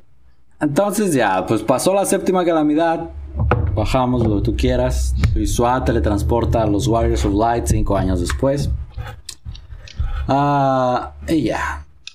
Pasa toda la séptima era umbral, la era más corta en toda la historia de Orcia. Que son cinco años nada más. No creo que tenga, pueda llamarse era. Y empieza la séptima era astral al final de 2.0. Al final de 2.0 Ah, se escucha un rugido y nadie sabe de dónde viene. Pero es un rugido de un primal, lo identifican como un primal. Uranger lo identifica como un primal. Y Alice se da el trabajo de investigar realmente qué, qué fue lo que pasó, de dónde vino este rugido. Sobre todo porque ah. ella, ella siempre dijo, eh, desde, la historia principal, cuando se, cuando se pelea con Alfinaud, ¿no? Y dice, este, yo voy a intentar salvar a Eorcia por mi, a mi propia manera, ¿no? Entonces empieza a investigar qué fue lo que pasó con Luis o eh, en verdad. Entonces ella sabe, digamos, un poco más acerca de, de Dalamut, por lo menos. Sí, básicamente la idea de... Es que Alice tiene el problema de está muy apegada a su abuelo. Nomás no es la única razón por la que vino realmente. Sigue los deseos de su abuelo, pero realmente todo lo que quería saber era qué onda con su abuelo. Todos los pecs. Eh, está traumado un poquito. Pero pues bueno. Ah, y sí, vilmente cuando se separó de Alfino, él ya buscó su propia forma de, de resolver los problemas de Orsia al ver que la gente de Orsia nomás no. Ah, y todo 2.0 se la llevó perdida investigando. según yo tenía contacto con Oranger técnicamente y lo ayudaba con varias cosas, pero pues así está. Entonces una vez que se da cuenta de que eh, investigar a Dalamut podría darle respuestas sobre su abuelo, ah, pues va y encuentra uno de los uno de los de las piezas de Dalamut que había caído ah, en el que se había enterrado en el suelo estaba en Castrum Orients, creo que es, el que está en Billbrand. Sí. Es el que está junto, a Costa de, junto, Costa del Sol, ¿no? Sí. sí. Hay uno ahí. Uh, y entonces es el primero porque cuenta que hay un sistema de cavernas que entra hasta, hasta, la, hasta el pedazo de, de la pieza de Dalamut. Y realmente se da cuenta, bueno, nosotros nos damos cuenta de que los Guardians, de hecho, estaban intentando encontrar la forma de... De, ¿De entrar. De entrar con a, a, las piezas de Dalamut para, pues, para lo mismo, ¿no? Para investigar y hacerles uh, ingeniería inversa a las piezas de Dalamut y tener más conocimiento sobre cómo funcionaban. Pero no podían pasar del primer Boss. Sí, no, no, nunca pudieron. nunca pudieron, no podían hacer mecánicas. No podían hacer mecánicas. es el, es el ADS, ¿no? El, primer boss es el ADS. Sí, el ADS. Sí. el ADS. Y ya. Y pues entramos en Binding Coil. Y ya, tú síguele porque yo estaba hablando mucho. ¿Qué pasa después? Entramos al, Binding Coil y ah, pues resulta que descubrimos descubrimos un trozo de Bahamut. ¿No? Básicamente dentro de estas instalaciones. En realidad, descubrimos, me parece que es un ala nada más. Al principio no, le encontramos forma, pero encontramos una. un, ala de Bahamut. Pero no, no sabemos por qué, por qué está ahí. O qué, qué es lo que nos. este. Eh, uh, de dónde salió, ¿no? Porque sabemos que Bahamut. Eh, digo, sabemos que Bahamut apareció hace cinco años, pero desapareció. ¿No? Después de que, después de que cayó Dalamut en, en y, y Luis nos, nos mandó cinco años al futuro, Bahamut de, hecho desapareció. Entonces no sabemos qué fue lo que pasó, nada más encontramos esta ala. Y de hecho, bueno, en realidad nosotros no sabemos, pero alguien nos está observando, ¿no? Sí, de, de se, se siente la presencia en cuanto entramos a, al coil, en, eh, ella siente la presencia, voltea, pero no hay nadie, ¿no? Pero sí, alguien lo está diciendo, pero sí, lo primero que vemos es el ala de Bahamut, todo cristalizado, ¿no? Porque es éter, vilmente, no es, no es, no es un ala en sí, es éter dado la forma de ala. Pero, pero además, además lo que pasa es que no, vemos el ala, pero no está unida, ¿no? A nada. Entonces como que no le hacemos mucho caso. Es hasta un, rato después cuando volvemos a... Me parece que es en, es en Gridania, ¿no? En, en Float. Don... Sí, es el segundo coil. Sí, porque en, el segundo coil, bueno, Alice se va, después de que vemos el ala, Alice se va y dice, voy a seguir investigando, ¿no? Bueno, ahí te saltaste varias partes, ¿no? Porque sí, vemos el ala al principio, en el primer piso de Binding Coil. Y luego, no le hace, no le hace mucho caso, pero encuentran, siguen bajando, civilmente siguen bajando usando los mismos elevadores de Dalamut. Eh, empiezan a irse más adentro de, la, de las piezas de Dalamut y llegan al último piso donde peleas contra Twintania y ven que está la garra de Bahamut, donde realmente la pelea de Twintania es en la garra de Bahamut. Ah, y al final, después de una vez que le ganan, que, ganas a Twintania, se teletransportan al centro del coil, o bueno, al final del coil, donde Alice activa la, la computadora principal del coil y revela a, a Bahamut, la cabeza de Bahamut junto con lo que se identifica como el corazón del Primal. Y de hecho es aquí donde, donde volvemos a ver a, por lo menos, bueno, vemos a Luis Suá, pero de lejos, ¿no? Sí, vemos a Luis Suá por primera vez y también vemos a Neil, pero no lo, no lo identificamos todavía. Pero Alice identifica a su abuelo y es cuando empiezan a salirle todas esas dudas de que cómo, por qué, dónde, cuándo. Sí, empieza, empieza a salirle la idea de que a lo mejor sí está vivo, ¿no? Tengo que seguir con esto. Así es. Pero pues ya ahí es cuando se da cuenta bueno, todavía no se da cuenta, ¿no? Pero ve que empieza a preguntarse a Alice si, si realmente lo que hizo Luis no fue en vano, porque ve a Bahamut ahí como si se está... Ah, no lo percibe todavía, creo, pero se está regenerando el cuerpo de Bahamut. Sí, en, ese momento no nos damos cuenta. En ese momento ya por lo menos sabemos qué fue lo que pasó, o sea, dónde está después de hace cinco años. Pero como todavía no sabemos qué fue lo que pasó en realidad, este, nada sabemos que está ahí, pero no sabemos que está siendo regenerado. Sí. Y ya, como llegaron al final del coil y no pueden pasarse a los que están los demás, pues ya es cuando Alice dice, ok, vamos a decirle Aureanger qué onda con todo esto y es cuando se acaba. Es el último piso de Binding Coil y ya pasas al segundo. Este sí, entonces pasan que unos cuantos días, no sé cuánto, cuánto tiempo pasará. Sí, no me acuerdo si dicen este, Alice está investigando otro trozo de, de, Dalamuth, el que está en, en, Gridania. Este, que está en Gridania, que parece que está, pues, básicamente colgando ahí del mar de Éter, que está junto a North Shroud que, de hecho está totalmente destruido, ¿no? Porque cayó justamente ese, trozo de Dalamud ahí. Sí. Y este. Y encontramos, encontramos a Raflesia, que no, la verdad no recuerdo si Raflesia es este, creación Alag o es una mutación por ahí de, de Gridania, del Black Shroud. No, es una. Lo explica. Alice lo explica de que toda la. La fauna de ahí, bueno, no necesariamente la fauna, porque los golems, también hay golems de materia, se llaman black matter golems, golems de materia negra. Son mutaciones, gracias a, son mutaciones gracias al éter de, pues, al todo, los cristales corrompidos que hay alrededor del, del coil de la pieza de Bahamut, realmente mutó varias cosas y Raflesia es una mutación de, ¿será, de una ¿será planta. La, influencia de la, del éter cargado este, este, umbralmente. No, solamente, de la, no solamente de la mezcla de, de varios éter, ¿no? sino, sino de, la, del éter cargado umbralmente. A lo mejor eso fue lo que causó todas estas mutaciones. Sí, probablemente estaba, era, sería algo parecido todo caso estaban convirtiendo en Void Sí, básicamente. Pero sí. Pero sí, Raflesia es el primer boss que está.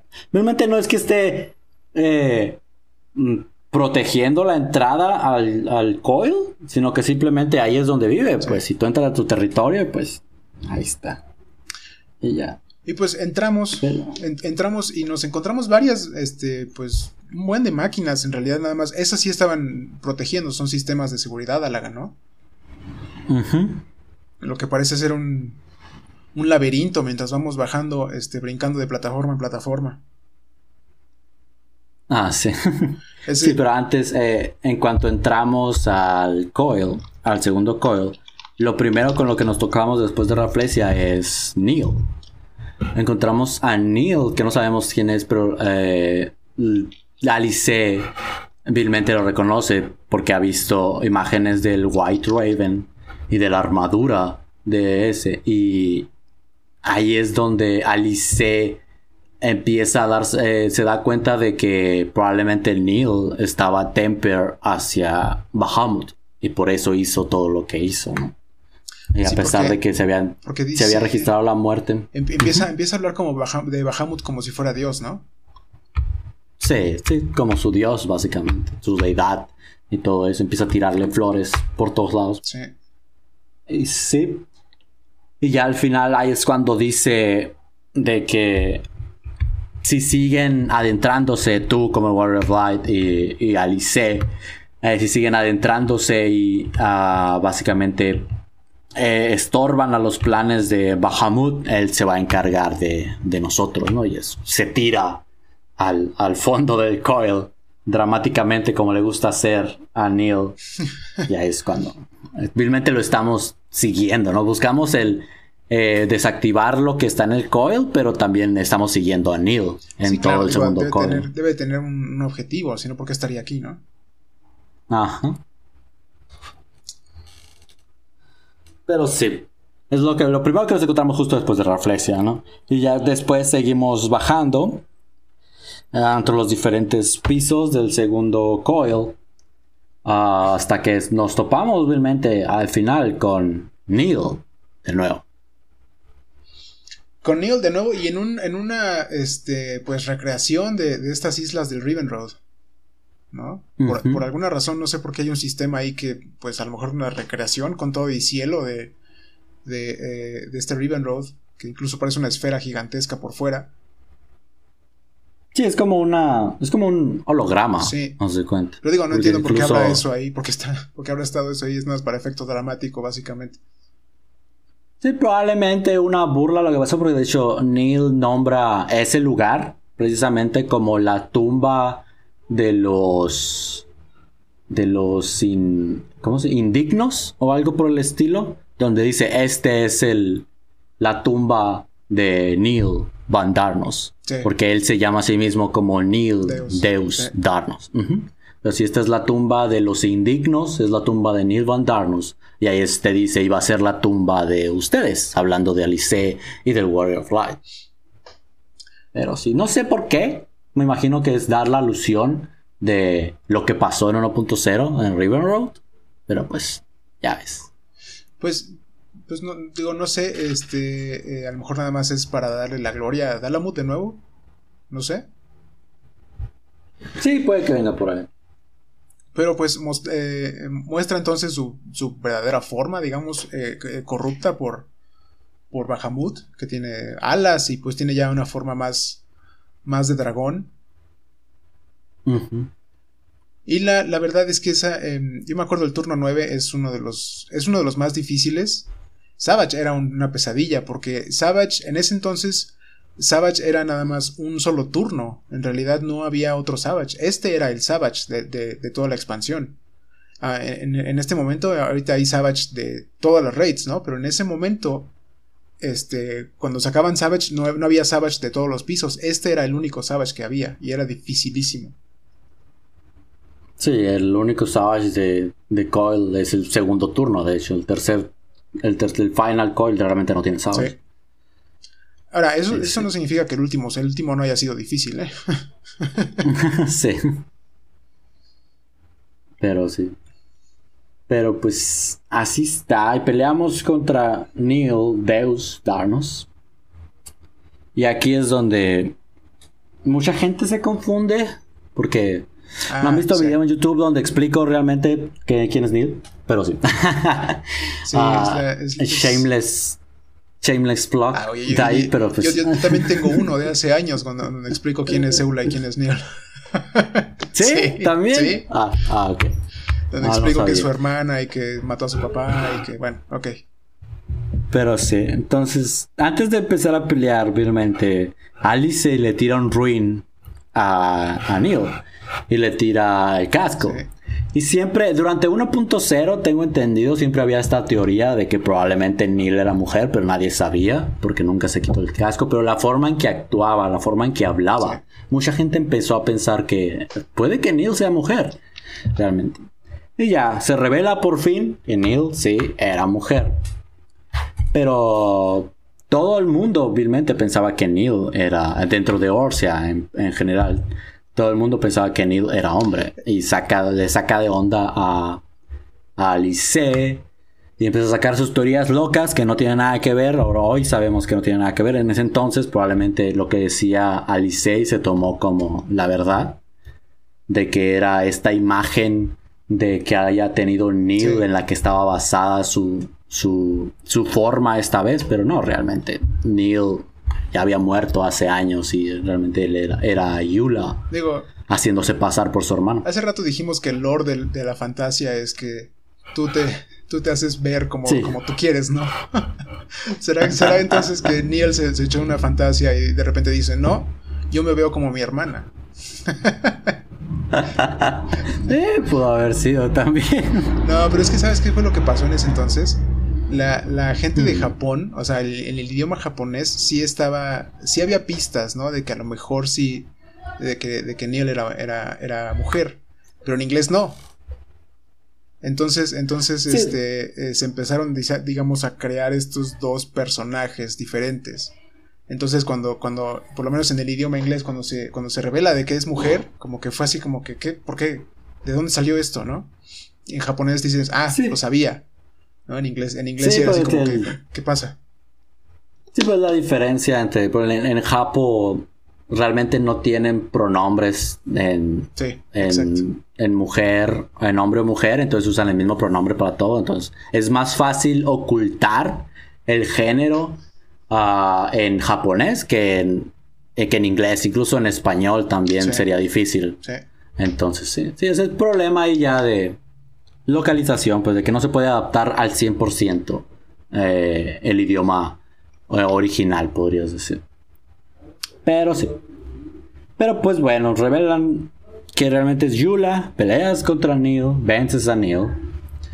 Ah, y pasa, creo que es la primera vez. No, técnica. Bueno. ¿Qué? Creo que es la primera vez, creo que es el primer precedente donde no me acuerdo si antes pasó en Arrow Reborn, realmente.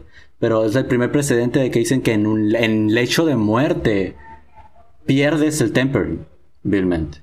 la gente que está en, cuando lo está por morir, al parecer, siempre ha, pasado de que cuando hablamos con la gente que, que vilmente está por llevar, por irse hacia la live stream, pierde el temper y recupera el uso de razón. Creo, sí, y creo, que el primero, creo que el primero fue Neil. Creo que pasa en, este cuando la primera vez que vemos a Ifrit, o sea, esto es nivel 22, algo así, cuando, cuando él llega y templa a, estos... Eh, ¿Te acuerdas a, este tipo que traía un mohawk? No me acuerdo cómo se llamaba. Que era de Ulda. Angus. Que, sí, Angus. Que lo, lo, lo, templa y luego, y luego básicamente llegan las, las flamas inmortales y lo matan. Creo que sí, este... Creo que sí habla eh, libremente, ¿eh? Mm, creo que, creo que sí alcanza a despertar, no me acuerdo bien. Sí, no me acuerdo, pero lo más me imagino igual la más, por lo menos el precedente más ah, presente que, tenemos, yo creo, es Neil. Sí. Porque evidentemente podemos hablar con él. No es uno de, no es un personaje de fondo. Y si es el precedente, es cuando empiezan a marcar este precedente de que cuando alguien está en su lecho de muerte y fue temper, él recupera, recupera el uso de razón. Ah, y es cuando Neil re empieza a hablar de la ironía de que cuando su plan era deshacerse de los primals, llamando usando el proyecto Mirror, él dice, sí, eh, yo el plan del proyecto Mirror fue idea de Neil slash Yula desde un principio, pero en cierto punto ah, fue tempering hacia hacia Bahamut y es cuando él mismo, ella misma dice de la ironía de que queriendo deshacerse de los primals, él terminó siendo una víctima de, un primal. Oye, pero no, no, estoy seguro si este, este plan empezó con su papá. No, no estoy seguro de cuándo empezó, pero dicen, hay una alusión en la enciclopedia Orsia de que el plan de traer, el plan del proyecto Meteor puede ser, porque así te lo ponen, puede ser otro de sus ah, menciones honoríficas a su hermano también. O sea, de que el original Neil probablemente haya mencionado a Dalamut, eh, le mencionó a Dalamut en algún momento a Yula y Yula pues tomó su idea, yo creo. Pero eso es lo que te dice la enciclopedia Orsia realmente. No sabemos. No sabemos en qué momento o cuándo le llegó la idea a Yula de iniciar el proyecto Meteor. O te digo que a lo pues mejor fue la idea implantada por Emmet. Sí, también pudo haber sido eso. Pero pues así está. Que por eso probablemente todos esos detalles de la familia Darnos era, sean la razón por la que Yoshikawa quiere que, que hagamos Coil antes de Endwalker.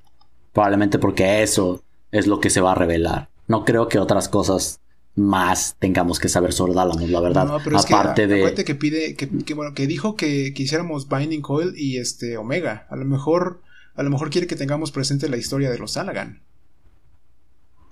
Probablemente yo siento que Omega, como ya vimos el, el monstruo ese en la benchmark, yo creo que de ahí viene. Yo creo que de ahí viene el hecho de que haya Omega. Porque vilmente hay un Omega 2 en Endwalker. Híjole, si se, si se revela más información de la Dragon Star y de la otra estrella, eso me gustaría, ¿eh? También. Pero pues bueno. Vencemos a Neil. Uh, recupera su razón, ve que es ironía que se haya sido contemplado por un Temper. Y antes de que él nos diga realmente qué le pasó a Lisua y lo que sabe realmente sobre Dalamut y lo que pasó durante la séptima calamidad, Lisua uh, lo, lo mató.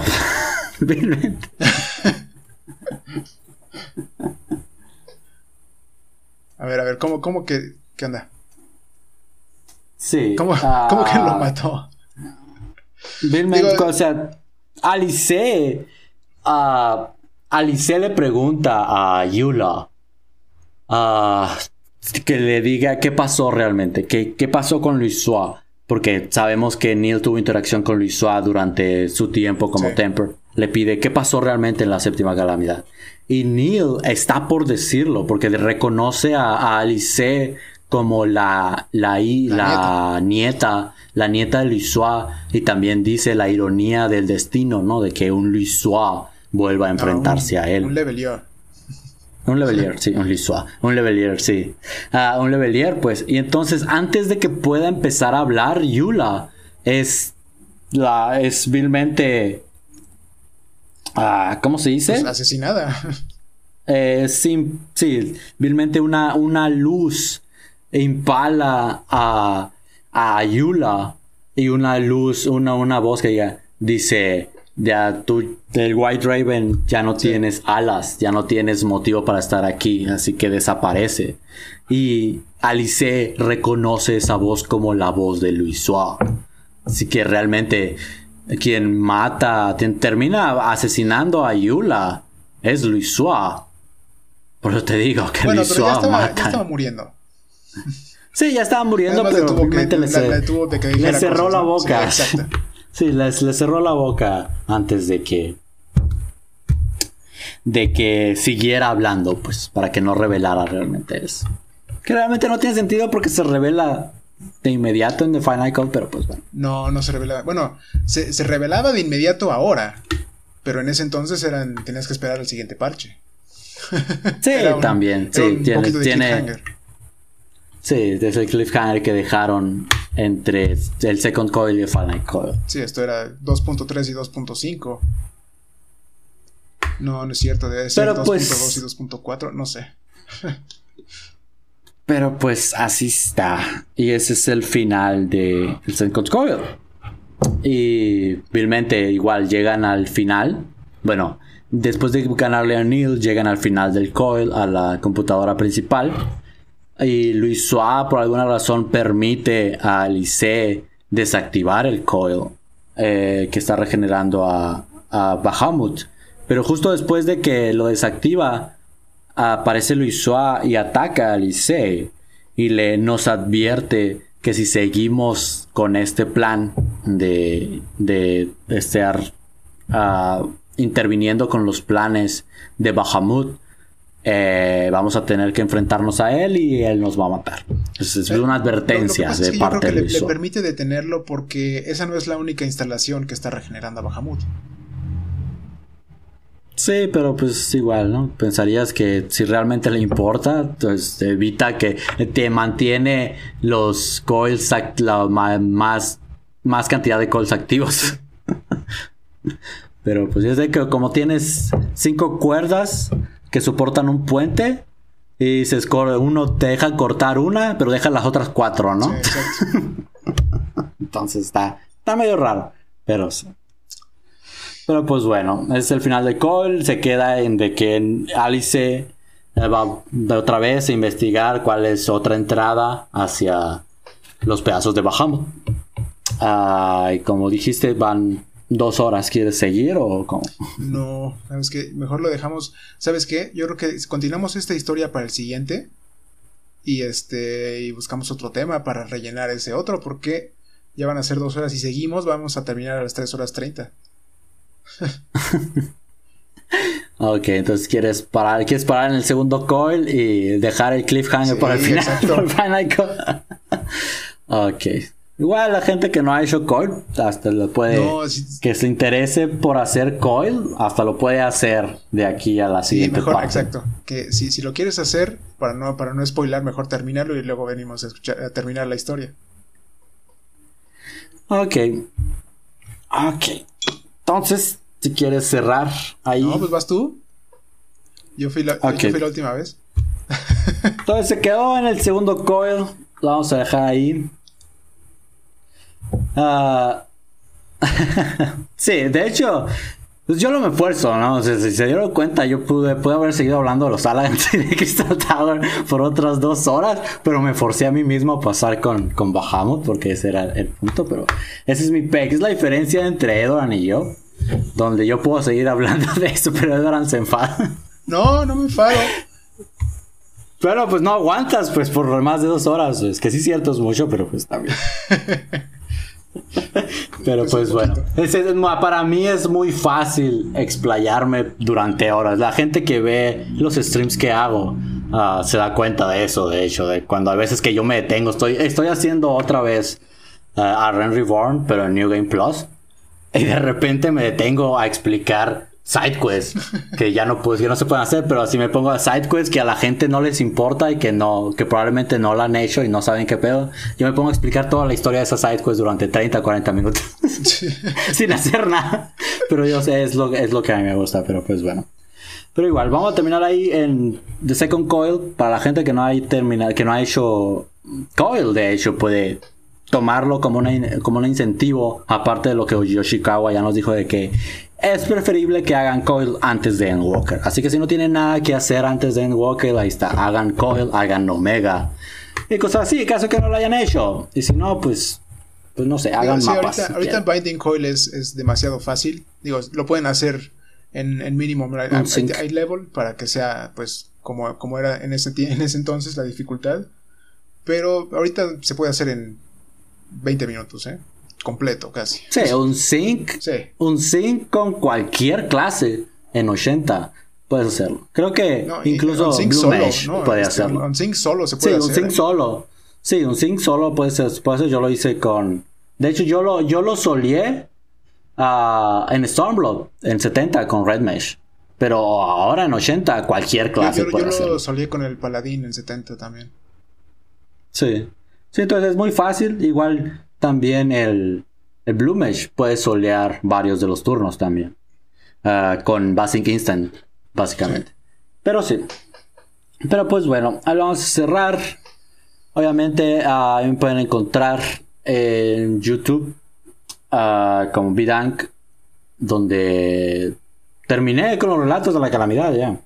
No sé si voy a, voy a pasarme a los relatos de de Dragon Song de inmediato o tengo otros planes por ahí también pero sí. También ahí estoy cada vez que hago stream cuando tengo tiempo porque no tengo mucho tiempo para estar haciendo stream pero cada vez que hago mi stream de Aren Reborn eh, inmediatamente similar a los podcasts los voy subiendo en YouTube también que son videos de 3 una hora no sé que no todos se los avientan pero los quiero guardar ahí precisamente por si alguien no le puse atención a Realm Reborn, que es todo mi punto. Por eso estoy haciendo Realm Reborn como New Game Plus. Es más rápido que un nuevo personaje y meramente solo quiero explicar la historia de Realm Reborn, que mucha gente se la salta cuando no debería, pero pues ya cada quien juega como se le venga en gana, ¿no? Pero pues sí, ¿dónde te pueden encontrar a ti? Este, pues en YouTube, así donde estás, donde estás viendo esto, si lo estás viendo en YouTube, este es el canal. Este, y eh, no sé si lo estarán escuchando en Spotify o en iTunes. De hecho, eh, los dos, los dos eh, medios en donde más nos escuchan en audio son Spotify y, Apple Podcasts. los otros no tanto, en realidad son muy poquitos. Pero este, nada más en YouTube, ya pronto para, yo creo que para la semana siguiente ya viene la siguiente parte de, de Shadowbringers. Este, ya vamos a llegar al final casi. Espero porque, este, la verdad es que me, ha estado, me ha estado costando algo de trabajo, este, pues producir videos últimamente. Pero pues ahí voy poco a poco. Pero pues así está. Igual, entonces aquí tomaremos otro tema eh, dentro de tres semanas también, ¿no? Eh. Quedamos en que va a ser cada tres semanas. Sí, me imagino que, que yo creo que sí. Sí. Ok, vamos a terminar con Final Coil eh, entre el próximo podcast. Y probablemente tomemos otro tema también similar que esperemos que no se corte en dos. No, podemos, ah, tomar algo más pequeñito, ¿no? Para, para acabar ese, esas dos horitas. Esas dos, sí. Sí, también eh, uno de los puntos también es de que tomamos el Light Letter primero. El Light Letter nos tomó como 30, 40 minutos. Entonces ahí están los 30, 40 minutos de Final Call se fueron en el live Entonces, ahí es la razón. Pero sí, por nuestra parte sería todo y entonces nosotros lo veríamos en tres semanas. Bueno. Bye.